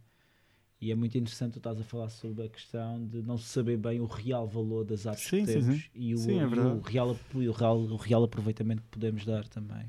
Sim, hoje esses casos dos abacateiros no Alentejo, das oliveiras extensivas, sim, sim, tudo sim. que é intensivo, Intensivo é um pouco reduz biodiversidade porque numa área muito grande estamos a concentrar um tipo de árvore que vai associar a um tipo de, de animais ou qualquer coisa assim. Portanto, estamos logo a reduzir a diversidade que temos no nosso país. Ao fazer isso, por quilómetros e quilómetros, Sim, sim. Estamos a destruir parte do nosso Ou a Como património. nós vemos aqui, isto tem a ver com a economia, nós já falámos disso várias vezes. Sim, E um sim. país pobre é mais vulnerável a quem É, claro. alguém lhe Claro, diga claro, pague-te claro. não sei quantos para produzir abacate para toda a. Europa, imaginemos. Sim, sim, sim, que é o que está a é. acontecer. não é? Nós estamos a produzir para o, resto, para o resto do mundo, não é só a Europa. Sim, sim. Ah, e eu percebo que o argumento do dinheiro seja fácil de cair, não é? De, realmente aquilo dá muito dinheiro, mas, não sei se daqui a 50 anos as pessoas que estão É, ali vão passar a fome porque não têm terra para, para a cultivar. quem? Na realidade, depois também, por exemplo, falando destas coisas. Acho Olha. Valente, Zona Alente, A zona alenteja é grandes grupos económicos, a sobretudo explorar- espanhóis. a explorar nem sequer são trabalhadores, ou seja, realmente está a dar assim tanto dinheiro? Pois. Ah, Há grandes grupos económicos, está a dar. Há as pessoas que têm as terras, se calhar eh, vendem as terras por um nico para essas coisas e depois ficam sem a terra porque eu, eu conheço casos que não venderam o seu pedaço de terra e foram literalmente quase bullying Claro. da- dos grandes grupos porque construíram montada à volta volta. e secou tanto que a terra deles ficou impraticável para a agricultura. Eles tiveram que vender aquilo porque ficou sem água, sem nada. Sem nada. Sim, sim. Portanto, É a tática israelita. No, sim, é ali, exato. É, ocupados. É, É, verdade. é um apartheid é um ali natural sim, um mesmo, pouco. de, porque se montares estas coisas eh, intensivas à volta de um terreno, esse terreno vai secar provavelmente Sim, e não vai dar eh, alimentação e eles tiveram que vender aquilo e ir para outra casa pois. porque ali já não conseguiam ter alimento. Francisco, temos mesmo que mudar a nossa, a nossa forma de vida. Menos viagens, Sim, de avião Sim. e automóvel por Sim, sim, sim, lazer. sim. Eu diria que temos que mudar para ontem, mas sei que é um pouco irreal, não é? Tentar que todas as pessoas mudem os seus hábitos a um ritmo alucinante. Portanto, sendo mais realista, eu acho que a nossa geração pode inspirar a próxima A fazer, a fazer já diferente. Yeah. A começar já diferente, a ensinar os nossos filhos já que se calhar comer insetos não é assim tão mal, que comer menos carne também não é assim tão mal, Comer, tentar viajar comer- de comboio é, viajar de comboio é preferível. é melhor, se calhar votar em partidos que gostem de ferrovia e transportes públicos e esse tipo de coisas. Ahm, e sim, acho que nós temos que mudar mesmo os nossos hábitos, porque nós estamos a consumir mais do que o planeta tem. É simples, nós estamos a consumir 2 ponto tal planetas. Nós desde, desde junho, Julho, tam- julho julho. estamos a dever julho já estamos a, a consumir demais. Ou seja, nós até julho Portugal. estamos a fazer o que devemos fazer num ano. Ok.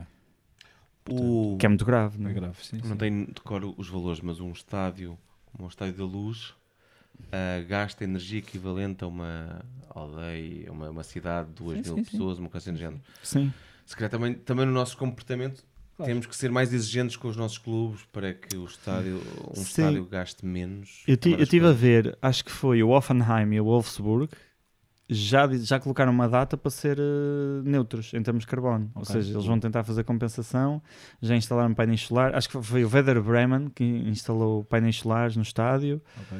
e o Augsburg também. Ou seja, há uma data de. Alemanha sempre. Alemanha. Yeah.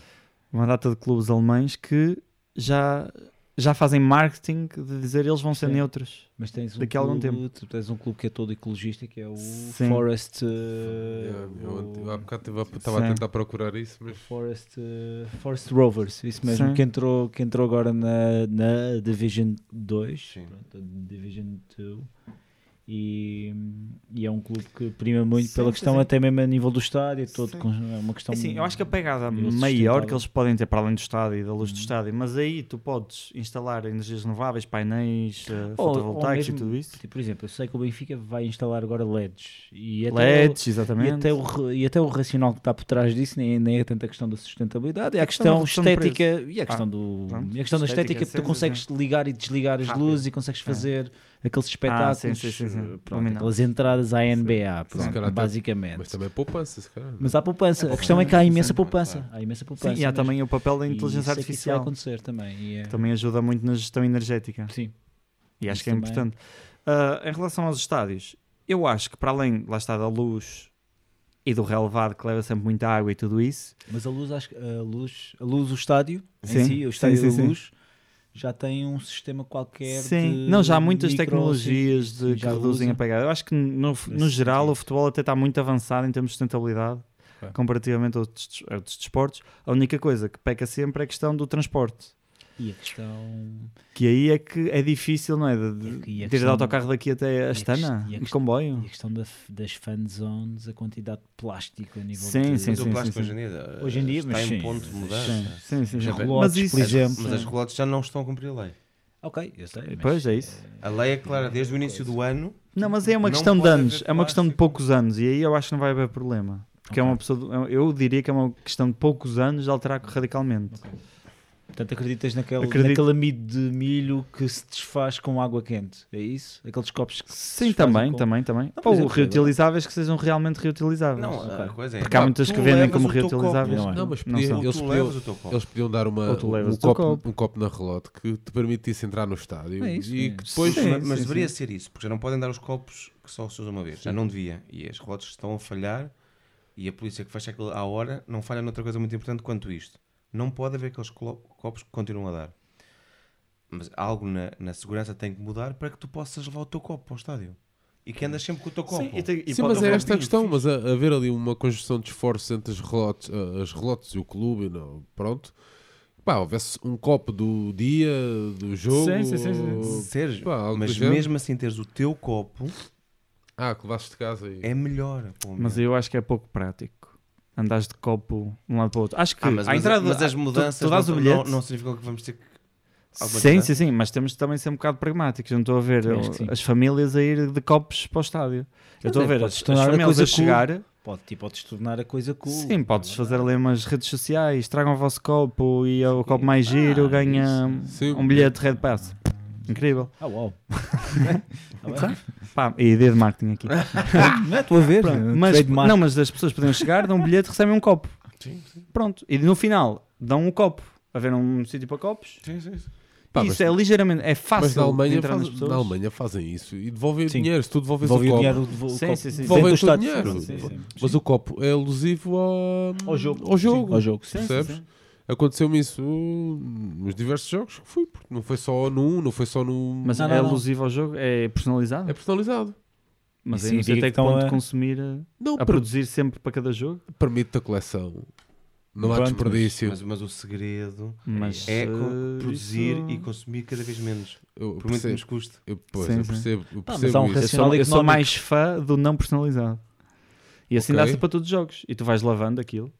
Ok. Imagina, entregam-te ao início quando Mas, entras. mas depois não podes entrar com o copo. Mas é por isso que isso é que tem que mudar. É esse Não, sistema. mas eu estou a dizer, o, o não, copo. ou dão-te logo à entrada. Isso aí era o, o ótimo. Pronto, ok. Pois. Mas podias, podias levar. Não, mas há malta que não usa o bar do estádio, Pois é, por pois exemplo, é. porque são caros, porque não É tem verdade, cerveja é verdade. com álcool, porque É não sei o quê. Mas pá, pronto, pô. metias cerveja com álcool. Não, mas isso é Pronto, óbvio. aí- Mas estou a dizer é no sentido de. Percebes? Sim, sim, não Sim, é sim. prático, não é? Pois, não, mas tem que ser pensado tudo isso. Muito bem. João Aires, estamos aqui a chegar aqui ao final do nosso deste primeiro bloco de, do episódio. Alguma questão que queiram colocar aqui ao Tenho Francisco? uma que tinha ficado aqui em andamento ahm, que é meio complicada. As frases como os políticos não se entendem nessas coisas, eles não querem fazer nada para mudar o ambiente, eu não fazer reciclagem não muda nada, no que é que desligar as luzes muda alguma coisa. Tudo isto são coisas que estão intimamente eh, ligadas àquela ideia da responsabilidade individual. E ela existe, é inegável. Ahm, como é que podemos passar a mensagem para as pessoas perceberem que temos que ca- cada um pode fazer uma pequena diferença, sendo que sozinho não é o, o que o João ah, andar menos de avião, não fiz- se não fizesse reciclar, essas coisas é só uma pequena parte, mas temos que perceber que este pensar ahm, local e Uhum. pensar- pode fazer global. pode fazer diferente. Como é que hum, como é que se pode fazer isso? Como é que se pode passar essa ideia nas pessoas? As pessoas têm que Porque é perceber, fundamental. sim, sim, que vivem numa comunidade, ninguém vive sozinho. E todas as ações têm um impacto na vida dos outros, por mais independente, por mais indireto que possa ser. Mas reduzir a nossa pegada é uma ação direta que podemos fazer em relação a isso. Estamos literalmente a tirar menos carbono ou a emitir menos carbono para o nosso planeta, estamos a contribuir ativamente para reduzir o efeito de estufa, logo a proteger o nosso planeta e as próximas gerações, os nossos filhos. E provavelmente até a nossa geração, que a nossa geração já vai sofrer com isso. Uhum. É, em 30 anos podemos ter mais 3 graus e ser Uhum. um ambiente completamente diferente. Em Portugal, ter eh, no Alentejo verões que nunca abaixa dos 40 e coisas absurdas. E portanto é uma coisa Ao já. contrário, Ao contrário, pois. Há, há bocado é verdade. avançavas a um cenário há, há uma teoria que diz que Vai se a corrente um- do Golfo parar, que ela já está a abrandar, mas parar, que é que Ok. no fundo vem do, do Golfo do México, Sim, sim, sim. que, Que, é vem a para a Europa, quente. é uma corrente quente, ok. que é isso que faz ter o nosso clima. Ah, se isso parar, nós podemos é ter uma inversão, ou seja, ter uma redução da temperatura. Ok. E te- passarmos a ter, por exemplo, o clima que tem Nova York. Sim, Nova sim. York neva todos os anos, tem Sim. blizzards, tem, Sim. tem ah, nevões incríveis. Sim. E nós estamos à mesma latitude e nunca, quase nunca neva cá em Lisboa, Porto, por aí. Pois. Ou seja, é engraçado perceber que Isso o tem- aumento da temperatura é o aumento médio do planeta. Não é do. Não é local, ou seja, não é em todos, os- em todos os, em todas as cidades, em todas as montanhas, vai aumentar 3 graus. Uhum. É o aumento médio. Isso poderá dizer que, por exemplo, num aumento médio de 3 graus, Uhum. provavelmente nos, nos, nos polos vai haver um aumento de 7 a 8 graus. Uhum. Ou seja, De gelo. de gelo, mais água. Por acaso, o de gelo que vai acontecer em- é- e que vai aumentar o nível médio do mar é feito em terra, ou seja, em países com- em zonas como a Groenlândia e tudo isso, Canadá, Não que- tanto a Antártida. não tanto a Tá. Antártida, porque Antártida, e, Antártida é um bocado porque também é um continente, Ok. mas o Ártico já é um bloco em cima da água. Ok. E o gelo ocupa menos espaço que a água, portanto, ao transformar-se em líquido, tecnicamente até reduz a quantidade, que é engraçado. Mas o degelo da Groenlândia e tudo isso vai causar subidas das águas, Uhum. que vai outra vez alterar estes ciclos e correntes marítimas todas, outra vez, ou seja, há uma data de Consequências. consequências que são assustadoras, são completamente assustadoras. E lá está, podemos ter aqui uma redução, mas podemos ter um aumento de 10 graus em sítios onde já vai aos 40, ou seja, pode se tornar incomportável ter a vida humana mesmo lá, Pois. em certos sítios que hoje são perfeitamente normais. Por outro lado, vai haver regiões em que vão sair beneficiadas. Claro. Provavelmente no norte da Europa, se Vão ter aumentar, climas mais ou menos. vão ter climas mais a menos, vão poder fazer agricultura a maior parte do tempo, logo saem beneficiadas. Uh, largas regiões, Com isto da, não quero dizer- regiões da Sibéria, hoje são Exatamente, tundra, não exatamente. se sabe bem o que é que está lá de baixo. sim, sim, o pronto, problema ok. é que também é um pode metano, haver muitos pode haver metanos metano a para- coisa, o não é? metano também é um gás feito de estufa com acho que é 20 vezes maior capacidade que o dióxido de carbono, ou seja, é muito grave. complicado. E aliás, um sucesso, entre aspas, desta COP foi um acordo sobre o metano, redução de metano. Ok. Vamos ver se funciona, não é? O do dióxido de carbono não, não funcionou. Pois. E a questão, pronto, e isso aí, por acaso tu aí estás aí a falar do dióxido de carbono e estás a falar em acordos e, e a primeira vez que se começou a falar de desenvolvimento sustentável foi foi um foi um foi, foi um relatório feito pela antiga primeira-ministra nor- norueguesa que era o que era o relatório Brundtland acho eu quer dizer tenho, tenho aqui escrito que era o Our Common Future um, onde houve uma primeira vez uma primeira designação de desenvolvimento sustentável não Uhum. é um, há pessoas que dizem nesse, nesse relatório entre, entre o cunhar a questão do desenvolvimento como sendo algo que era hum, que tinha que providenciar o- as bases a quem existia agora, mas também às próprias gerações Sim, sim, futuras. Pronto, tipo, basicamente o desen- desenvolvimento eh, sustentável é isso. Ah, também preconizava uma, um controle de natalidade também. E a minha questão é essa mesmo.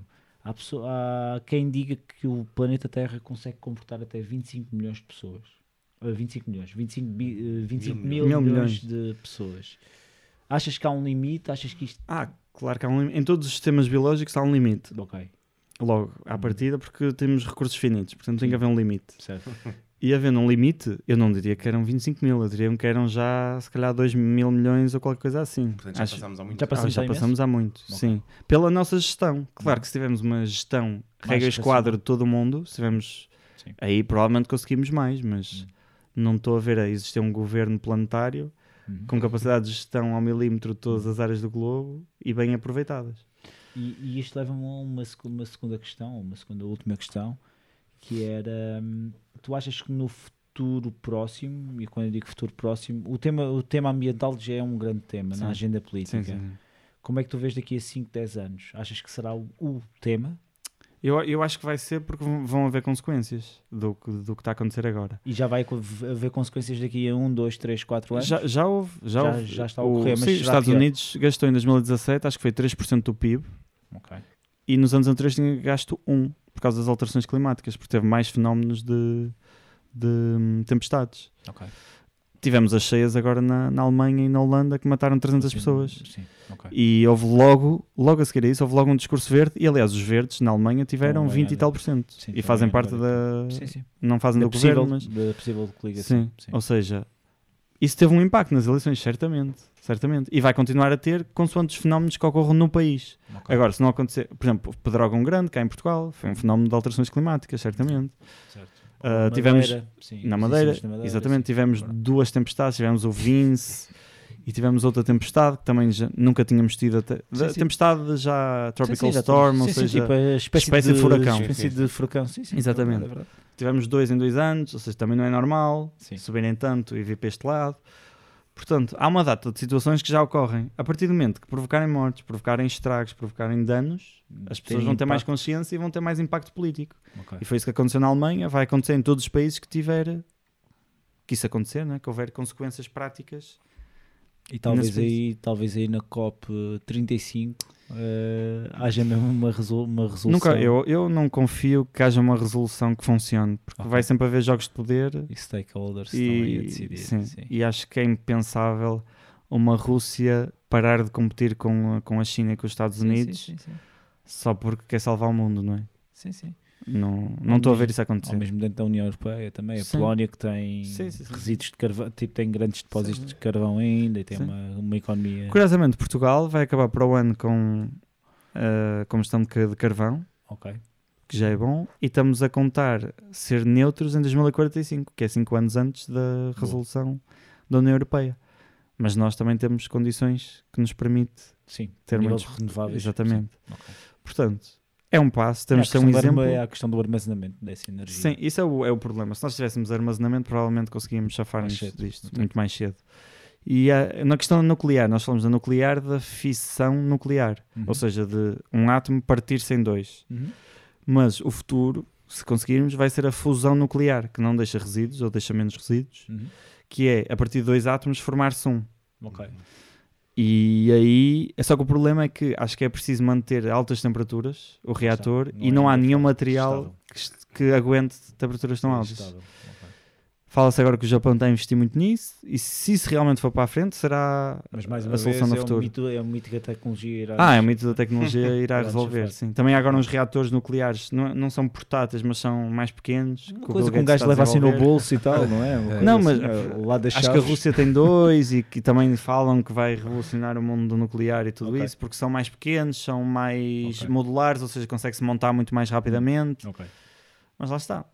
É, é tudo assim um pouco é um na bocado- incerteza. É, é, é um bocado messias de achar que. Eu ainda tinha mais, tinha mais duas questões, mas estou aqui a prolongar demasiado isto, mas só rápido mesmo, Sim. e perguntas rápidas.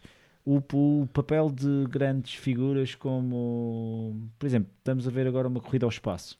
Sim. Da malta da do, Sim, sim, sim, do sim, sim. Musk, Do, do Bezos, etc. Está toda a gente com uma crise de meia Sim, idade sim, e a ir ao espaço. Porquê, porquê que essa malta não está a investir? No, não vês. Pois, o Bi- o? Bill Gates, O Bill Gates está. está, sim. Sim, mas são pessoas sem, com falta de visão não é? do mundo Ok. e com falta de empatia com as outras pessoas. Não é? Ok. Eu vejo isso como claramente falta de empatia das pessoas, porque eles sabem o que se passa no mundo. Não é? Ok. Não- não- são pessoas minimamente cultas e que decidem ativamente investir noutra coisa. Portanto, Não, ok. só vejo aí falta de empatia. E a minha segunda questão é uma questão mais prática, que é há uma coisa que começa a ser realidade para muitos portugueses, que são os Uhum. carros elétricos, ou Sim. pelo menos híbridos. Sim, é? sim, sim. E, mas também é uma coisa muito engraçada que eu começo a ver aí em, em alguns bairros quando Uhum. ando a circular por aí ou quando ando a andar. Tipo, por exemplo, vi uma situação muito engraçada no bairro do Rego em que era alguém que tinha um carro elétrico, mas morava no primeiro andar, sem garagem. E estava a tentar, eh, portanto, carregar, Carregar, o carro com uma ficha.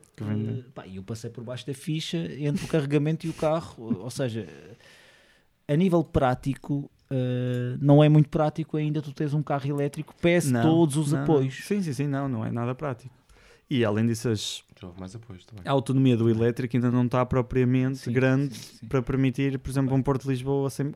Alguns dá para fazer, não é? Mas Sim. Os mais baratos não dão para fazer, se calhar, Porto Lisboa ou Porto Faro, Ok. sem parar uma vez uma hora para carregar, por exemplo. Isso não E é aí prático. Os custos também já são. Sim. sim. Sim, mas isso os custos vão tendencialmente a ser mais baratos. Digo eu, com as energias renováveis que nós temos, o custo também está cada vez mais barato. Portanto, eu acho que no futuro a eletricidade até pode ser mais barata Hum. e aí os elétricos ainda vão ganhar mais. O problema é essa falta de infraestruturas que não temos para o carro elétrico. Começamos a ter, mas é um processo, lá está. Tudo é um processo que demora tempo. E nós neste momento não temos esse tempo. Ou não teríamos. Devíamos ter começado há 50 anos, não é agora. E nós já sabemos isto há 50 anos. Pronto. É isso. É Muito isso. bem. Ares, mais alguma questão? João? Eu, eu queria só fazer um mini-jogo Ah, convosco. vamos a isso. Que eu acho que é Queres- engraçado. espera aí, queres fazer agora ou queres Sim, deixar? pode ser agora. Pode ser agora? Pode Então ser. vá. Bora, então é bora. assim, Bora. Eu vou descrever-vos o cenário que, aconteceu, que estava na Terra há 20 mil anos, que era a, a última era glaciar, Ok. e vou-vos perguntar qual é a temperatura média que acham que estava abaixo dos níveis pré-industriais. Ou seja, vou-vos descrever o cenário Hum. e quero que vocês digam o que acham que era a temperatura média abaixo do planeta, nesse momento. Não sei se me fiz entender. Ou seja, a temperatura mais baixa. Não, a temperatura altura- média da altura. Ah, Ou seja, como agora sim, aumentamos sim, um eh, grau e Sim, meio, Ok. Na altura, quanto menos é que estava? Ok. tá ok, bem. pronto. Então, 20 mil anos. Temos cerca de quilómetros de extensão no norte da Europa, de gelo. Era Sim. permafrost quase, ou seja, tinha muito gelo. Ah, tínhamos o ecossistema chamado tundra até Portugal, ou seja, nove meses gelo e neve. E aqui tens na E dois meses, exatamente, e dois meses ali um bocadinho de verde a espontar. Ok. Tínhamos pinguins em Marselha, Ah, uau. e isto é comprovado porque nós temos gravuras Ok. dos homens a desenhar pinguins em Marselha. O nível médio da água era cerca de 120 metros abaixo do atual. Ok. Podia-se fazer o Canal da Mancha a pé. Então, Como estava tudo congelado. O Mediterrâneo era um lago. Mediter- Exatamente, as cavernas agora estão subterrâneas porque era um lago muito mais pequeno. Ah, sim, este é, este é o, o fenómeno. A última era glaciar, há 20 mil anos. Eu pergunto-vos, para ter neve em Marselha, para ter pinguins em Marselha, quanto tempo, ou quanto tempo não, qual a temperatura média abaixo da atual?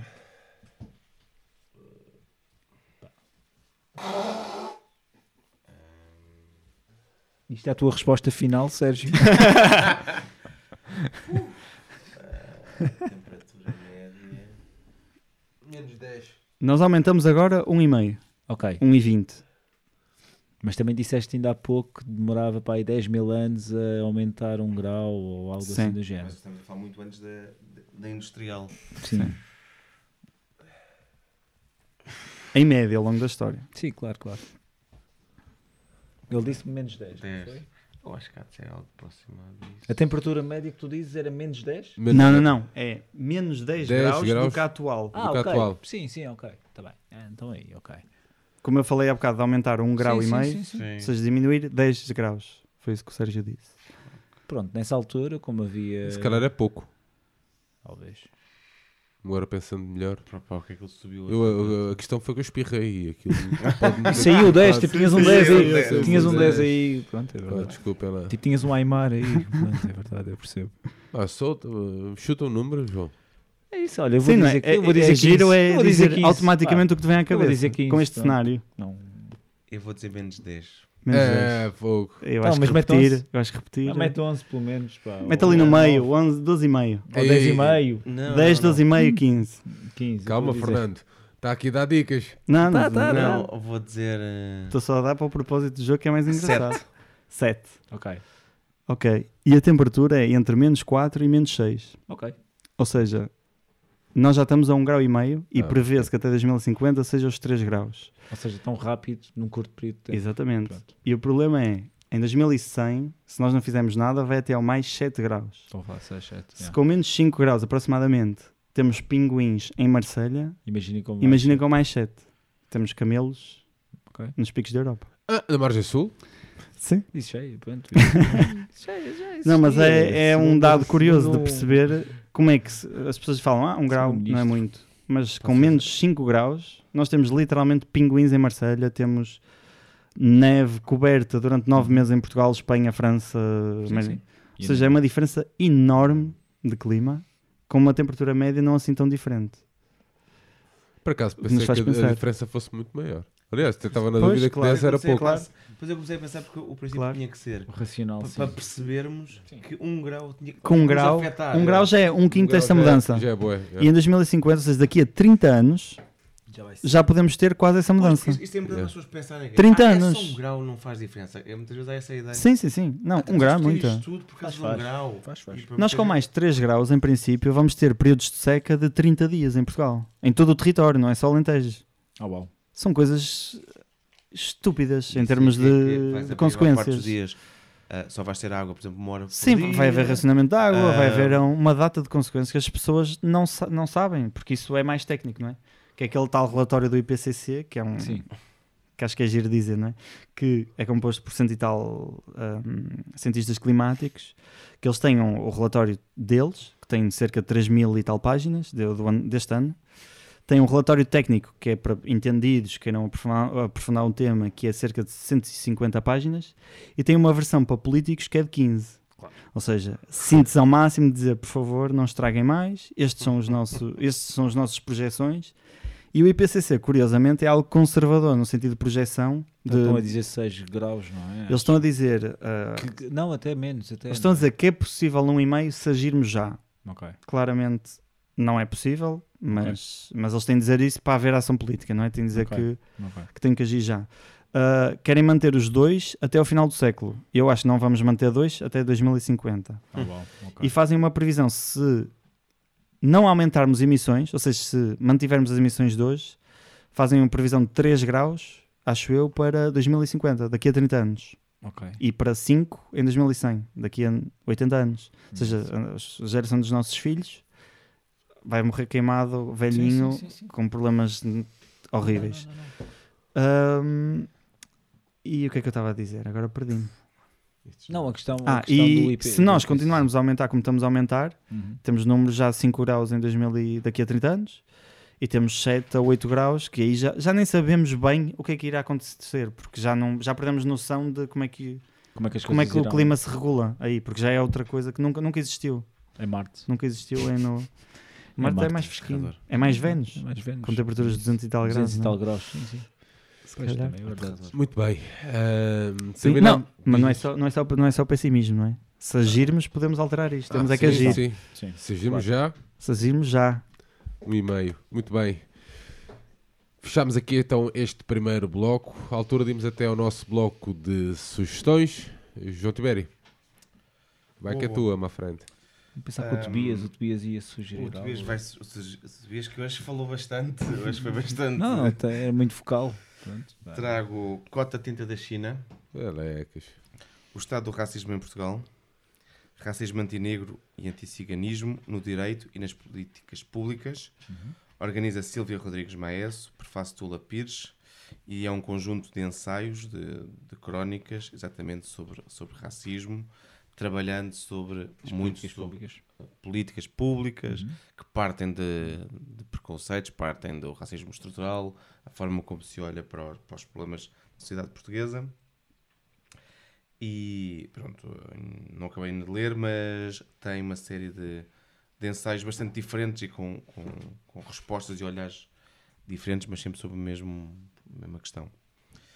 Depois ahm, trago a reedição de um livro que é Tu és a mulher da minha vida, ela a mulher dos meus sonhos. É um livro de ilustração de Pedro Brito e João Fazenda, que ganhou há 20 anos na Amadora BD o melhor álbum português e prémio do público. Ok. Ahm, e isto porquê? Porque estive, fui mesmo no último dia à feira da BD. Uhum. E estava lá uma exposição dedicada a, a este livro, porque na altura foi um livro muito, muito importante ahm, para o que era o mundo da ilustração em Portugal. E tem pequenas pérolas mesmo ahm, de ilustração, de história. Pronto, a exposição era incrível e o livro incrível é.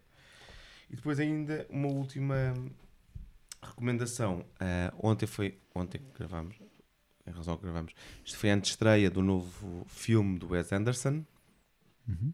uh, French Disparts, e hum, não sendo para mim um dos meus preferidos do Wes Anderson, uh, porque tem grandes partes em preto e branco, perdendo uh, o imaginário que ele tem, as cores perdem-se em, em grande parte do filme, mas tem um elenco de luxo que, que tem personagens criadas mais uma vez, uma vez de forma sublime uma história muito interessante sobre um jornal cultural com, a com a- as personagens que ele cria, os que escrevem as crónicas, as histórias.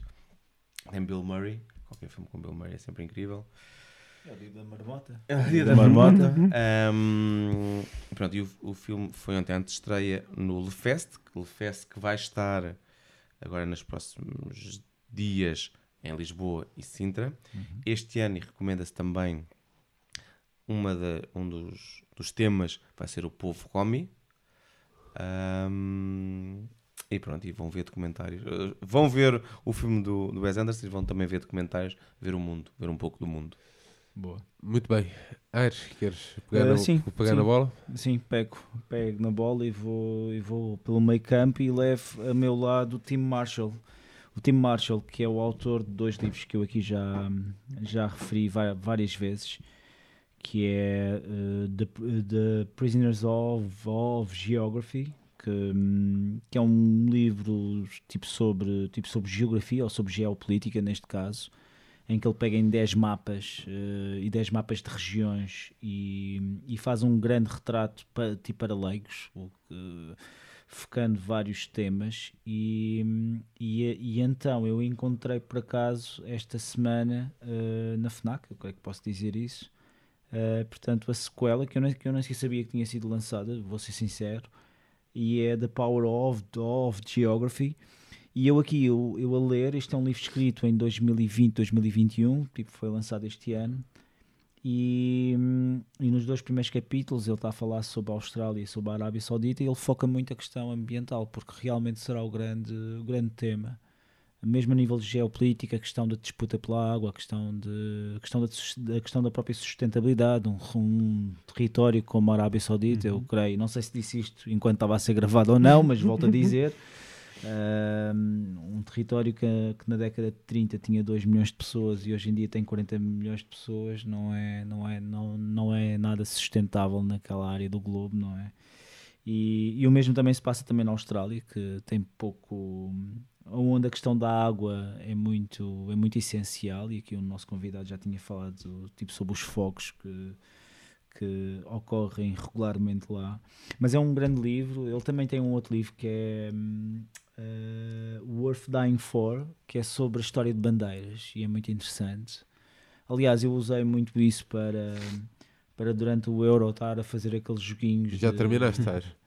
Ah, eu ter- ah, não, não terminei, não fiz o último jogo. ok, por tu é, acaso, que- tu é que puxaste pela conversa. Não fiz, não eu estava calado. Não fiz, não fiz, não fiz. Mas agora eu digo qual era o último jogo. O último jogo foi entre a, a Inglaterra e a Itália, não é? Portanto, eu iria pegar eh, na Cruz de São Jorge, na bandeira inglesa, que na realidade era a ban- a bandeira de, de Génova. Portanto, ia, ia fazer esse paralelismo no século XI. Enfim, era, era interessante. As, as ligações entre os Daí dois. que, Gen- dois. daí que o Génova e a Sampdoria sejam tão diferentes. E daí, não, e daí também a influência inglesa em Génova, é verdade. E daí, por exemplo, o Génova É usa- muito mais inglês que a Sampdoria. A Sampdoria é muito mais italiano. É muito mais italiano, sim. Mas a Sampdoria também é uma, é uma fusão de, de vários clubes, é interessante. Eu gosto imenso do símbolo da, da Sampdoria, por acaso. Ahm, mas pronto, é um livro, é um livro interessante, eu aconselho. Tem aqui um capítulo sobre, sobre Espanha e eu creio que ele está-se a focar muito mais na questão dos, dos nacionalismos, mas eu creio que ele também irá falar sobre a questão também da própria disputa da água, em especial na Andaluzia, lá está. E é um livro que eu aqui aconselho. A minha segunda sugestão é uma sugestão que eu aqui já falei imenso e até nem sequer vou perder muito tempo. É um ensaio do Ivan Krastev que foi, que foi escrito no início da pandemia, que é o que é o futuro por contar, uh, como a pandemia vai, vai mudar o nosso mundo. E ele, apesar de se focar muito na questão da pandemia, ele fala na questão da- do próprio desafio cli- climático e ele falava muito na questão como isto, a pandemia seria uma boa altura para refletir o nosso modo de vida.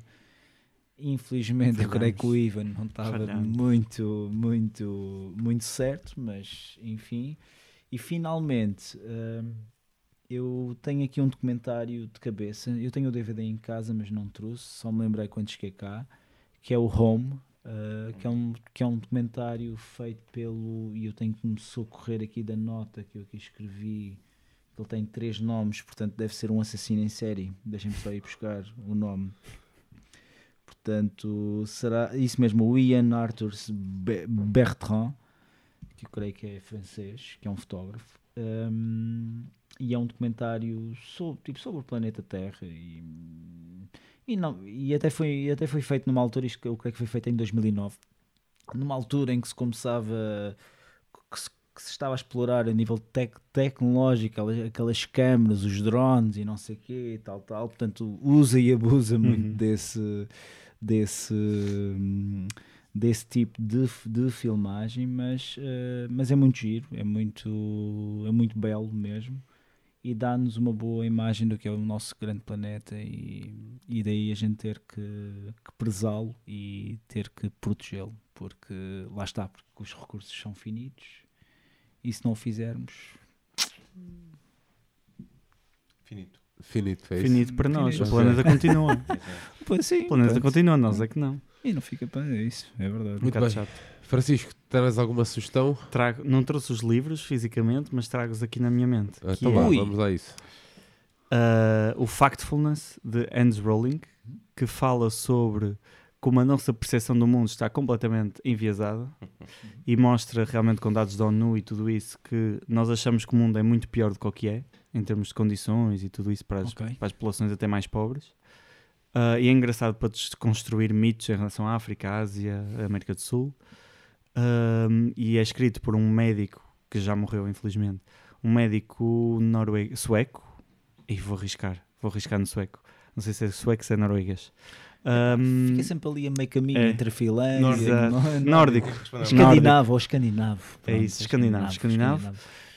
Um, e que gostava muito de saúde pública, então apercebeu-se que realmente um, até as populações com mais habilitações, li- como quem ia à universidade, tudo isso, muitas vezes não tinha melhor conhecimento do que uma pessoa que não ia. Ok. E ele começou a achar estranho e começou a dar formações sobre isso, de mostrar como é que é o mundo, através dos dados reais. Uhum. Uh, e depois condensou neste livro que está muito bem escrito, muito fácil de ler Boa. e é brutal. O segundo livro é o Utopia for Realists, do Rutger Bregman, que é um jornalista holandês Uhum. e que é uma pessoa jovem, da nossa idade, entre a nossa idade, acho eu. Calma, Francisco. Entre a nossa idade. Entre a nossa idade. Já estamos aqui no inverno da vida. Calma. estás a ver? Entre a nossa idade, vou, vou Tam- manter isto. Estamos um grau e meio acima. É lá, Sérgio, essa foi. Muito bem, Sim. muito bem. Muito Obrigado.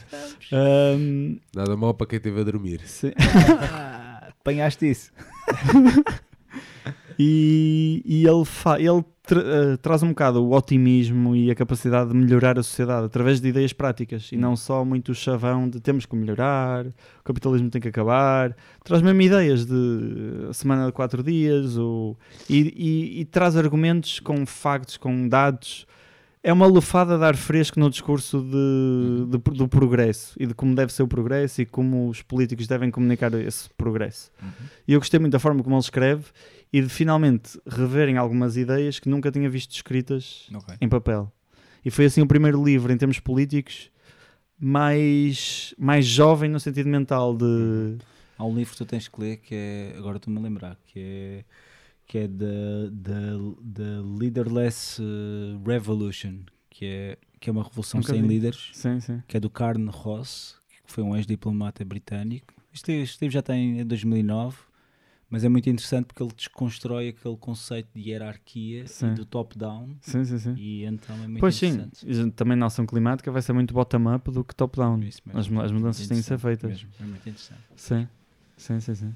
Muito bem, Francisco. São estes dois livros? Sim, Muito bem, vamos então avançar para as minhas sugestões. Eu trago para quem é pai, nenhum de vos, sou eu é que sou aqui nesta mesa. sim. Trago uma bela série da Netflix para verem com os filhos. Mas é pelo Squid, clima. Squid Game. não, não trago. Esse meu parvoíce já me deitou. Não, pá, já falei O aqui. Pods, tipo, sabes que o Pods passou essa música no início Sim, e eu não, e eu não tinha percebido porque não viste. Porque eu não vi o Squid Game. Ah, e de quem é que era a responsabilidade? Não, de- a ideia era a atribuição de prémios este ano vai ser diferente e arrancou com a música. Ou seja, que era para a malta se Sim, matar sim, toda. sim. Pronto, Ok, pausa, silêncio. Eu não, pensei que aquilo era. Eu, eu eras o único. Uh!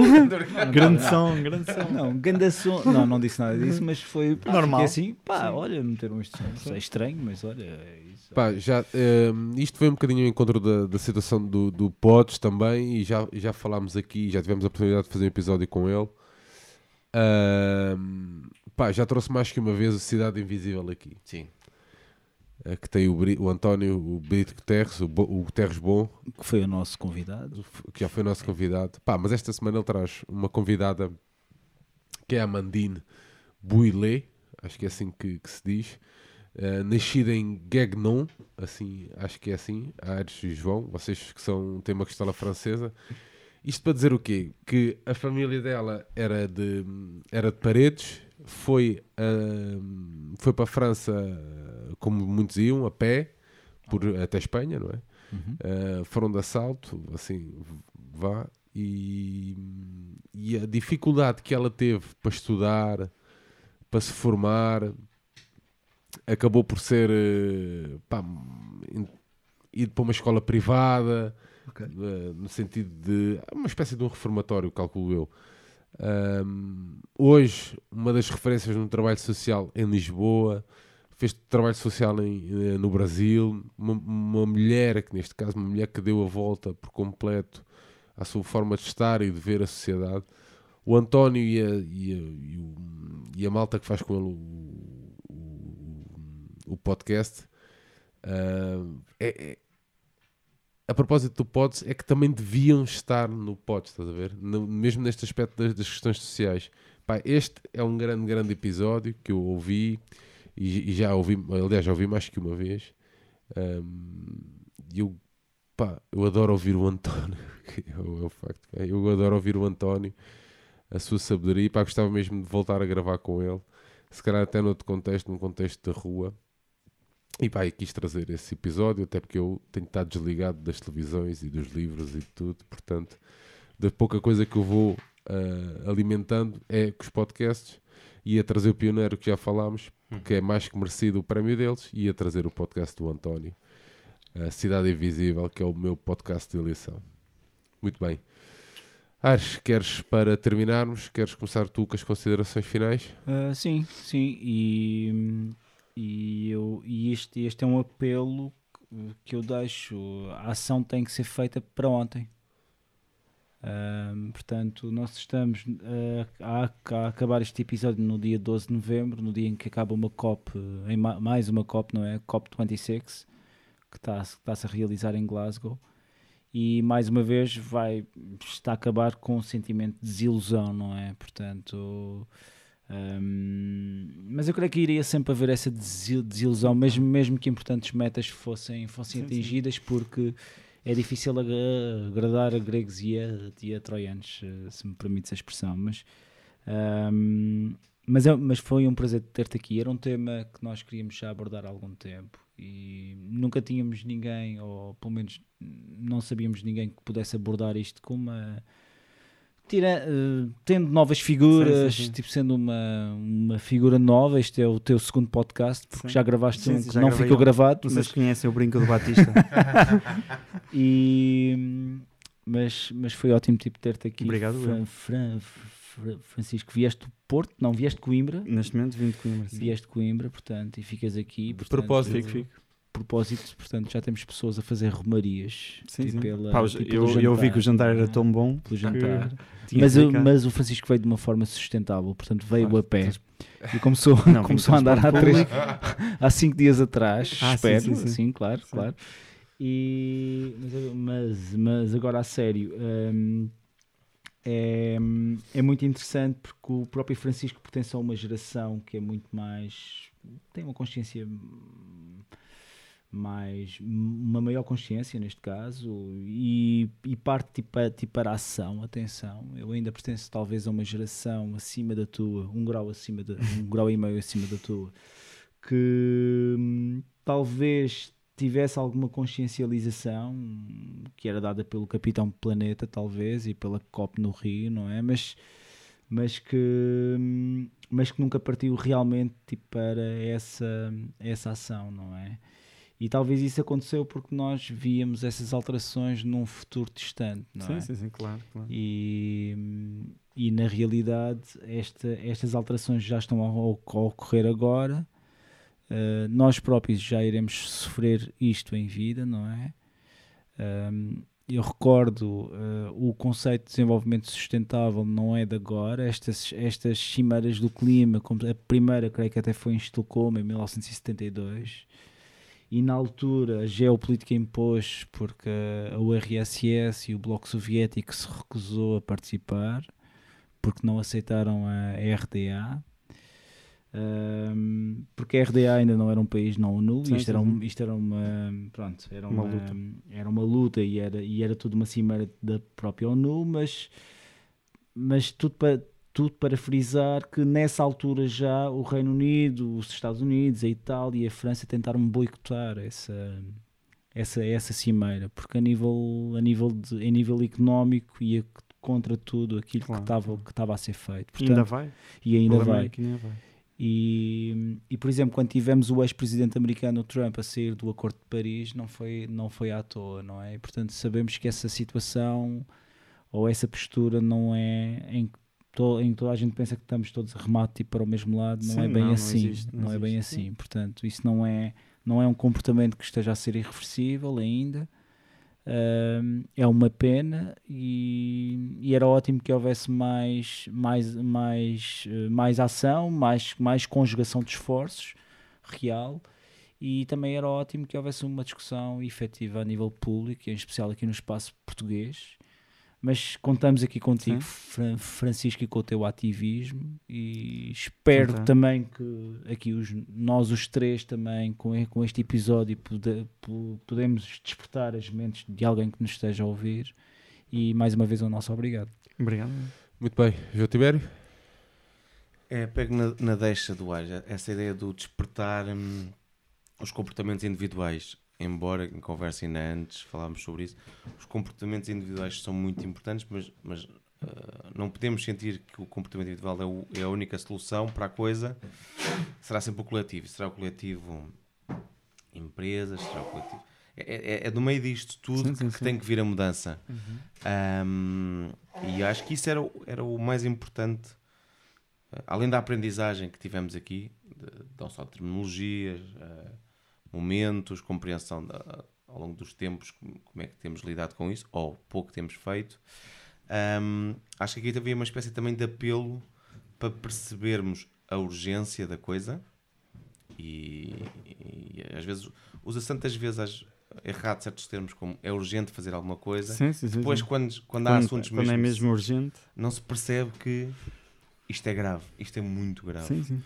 Ahm, e, e por isso nós aqui fazemos o que é possível, que é nós aprendemos, assustamos-nos, embora fosse engraçado depois as sugestões do Francisco fossem todas relativamente Sim, sim. positivas. Claro. ah, Porque eu sou uma o- pessoa positiva. Exato, mas o mais fácil é sair deste episódio com um enorme engolir em seco. Gente, isto não vai ser nada bonito. Pois. Ah, Sim, sim, sim.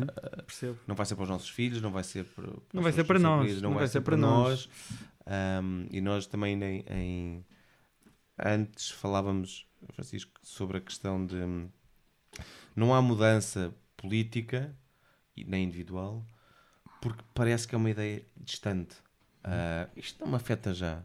E, e tudo que não seja imediato não, não, nos, não nos dá a mesma pressão para mudar. Por isso, um político é que há de tomar medidas que serão complicadas É se ele tem uma votação daqui a dois anos ou três e não daqui a 50. Uhum. E porquê é que eu hei de mudar se me disserem "Pá, isto vai aumentar um, um grau e meio? Podemos, pá, podemos sempre discutir, é verdade. Isso pode ser incompatível com as, regras, com as regras do jogo democrático. Mas é. É, yeah, é, é complicado. Portanto, É este episódio serve de um É alerta. é preciso conjugar as, as duas coisas, é verdade. Serve para nós pensarmos que sim, reciclagem é importante, ah, é uma das coisas importantes, mas há muito mais ah, que temos que fazer a toda a hora. E uma das coisas fundamentais, e é muito complicada, é ah, consumir menos. Ah, não precisas estar sempre a comprar. E vem uma Black Friday, portanto, pode ser uma sim, boa. não precisamos Sim, não uma precisamos de material para não fazer nada. novo a toda hora, não precisamos de comprar roupa aos magotes, temos que reutilizar coisas, ahm, Que é um bocado não o que temos os, desperdiçar comida. a geração dos nossos avós fazia muito, não é? Sim, Nós é que perdemos um bocado isso, tivemos um bocado de facilidade a mais. Mas a, a geração dos nossos avós fazia isso, até porque passava fome e tudo isso, e, e tinha que se o aproveitar com fome, tudo. E passámos por uma fase contrária, não Sim, é? sim, Então, sim. no mundo uh, mais desenvolvido, em que se desperdiça comida. Claro, claro. Porque compras demasiado. 50% acho que é desperdício alimentar É- no que se come. é- 50%. É vil tanto isso. Desde que é produzido até exemplo, ao prato. sempre, sempre que há alguma peça uma coisa de roupa, de roupa, de comida que se, que se vai para o lixo no frigo que não, que não se comeu, ou uma fruta que Sim, sim, sim. ela passa disso. Pá. Nós não podemos desperdiçar coisas. É verdade. Podes sempre é fazer alguma coisa, não, não Sim, sim, deixem sim, sim. estragar comida. Não comprem, não comam a mais, não comprem mais. Pá, e tudo isto são os pequenos gestos. Que Ah, ajuda muito. quando estão numa- na sala, não deixem as luzes do, do quarto ligado. Para é que está lá ligado? Porque é que precisam ter realmente a casa a 27 graus porque posso andar em t-shirt em casa? Pá, não precisas andar em t-shirt em casa. Bem, se ter também 27 graus em casa não é Eu muito... conheço pessoas que gostariam disso. Ok. Também, pronto, com dengue também em casa, com mosquitos. Ah, pois, nem falamos dessa parte. É que aumentando a temperatura, vamos ter os mosquitos cá. Sim, sim. E os mosquitos Já, têm muitos já, já há regiões do país que... Pronto, é. Sim, mas são ilhas. Muito bem. Pronto, É esse o alerta. Francisco, queres aproveitar então para despedir? Sim, gostei muito de estar cá. Obrigado pelo E convite. vais ficar? E vou ficar cá, não é? Eh, portanto, se me acontecer alguma coisa, já sabem onde é que eu estou, onde é que eu estive. Nós fazemos assim um Sim, sim, memorial porreiro. Sim. Em termos de resumo, é é esta tal urgência climática que as pessoas têm noção que realmente é urgente, mas não sabem as consequências que realmente vão afetar elas próprias. E não é daqui a 100 anos, não é para outras gerações, é para a nossa geração. A nossa velhice já vai ser altamente condicionada pela temperatura. E depois temos o problema das cidades ainda mais potenciarem este aumento, ou seja, nós como somos citadinos, provavelmente vamos passar verões dentro de casa com ar-condicionado e não vamos poder sair, porque se sairmos, Yeah. quinamos. Claro. Ah, e vamos ter, ter uma data de coisas a acontecer, vai acontecer aqui em Portugal e noutros países, que vão levar a refugiados climáticos, a, guerras, a falta de água, ou seja, vai haver um jogo político muito maior daqui a uns anos do que agora. E agora era o terreno para preparar isso, que não está a acontecer. E é isso, eu não quero alertar, não quero afastar mais. ninguém ou assustar demasiado, mas é preciso realmente ter em conta com o que é que queremos para o futuro do país e para o futuro do mundo. E isso muito passa por ação não só ativista, mas como política. Os nossos votos contam, cada voto conta, e tem também de ser pensado um bocado no futuro e não no presente. E não só na parte económica. Muito bem, com esta bela reflexão do, do Francisco, que terminamos então assim mais este episódio, este episódio número 86. Francisco, muito obrigado. João Obrigado. Mares, marcamos encontro então para a semana. Espero que já em outras condições a nível de saúde. A todos os que nos ouviram, deixarmos um abraço hum, e um obrigado. E olha, fiquem, continuem, aliás, do lado certo da luta. Nós voltamos então em breve. Um grande abraço. Que viva o Vitor Batista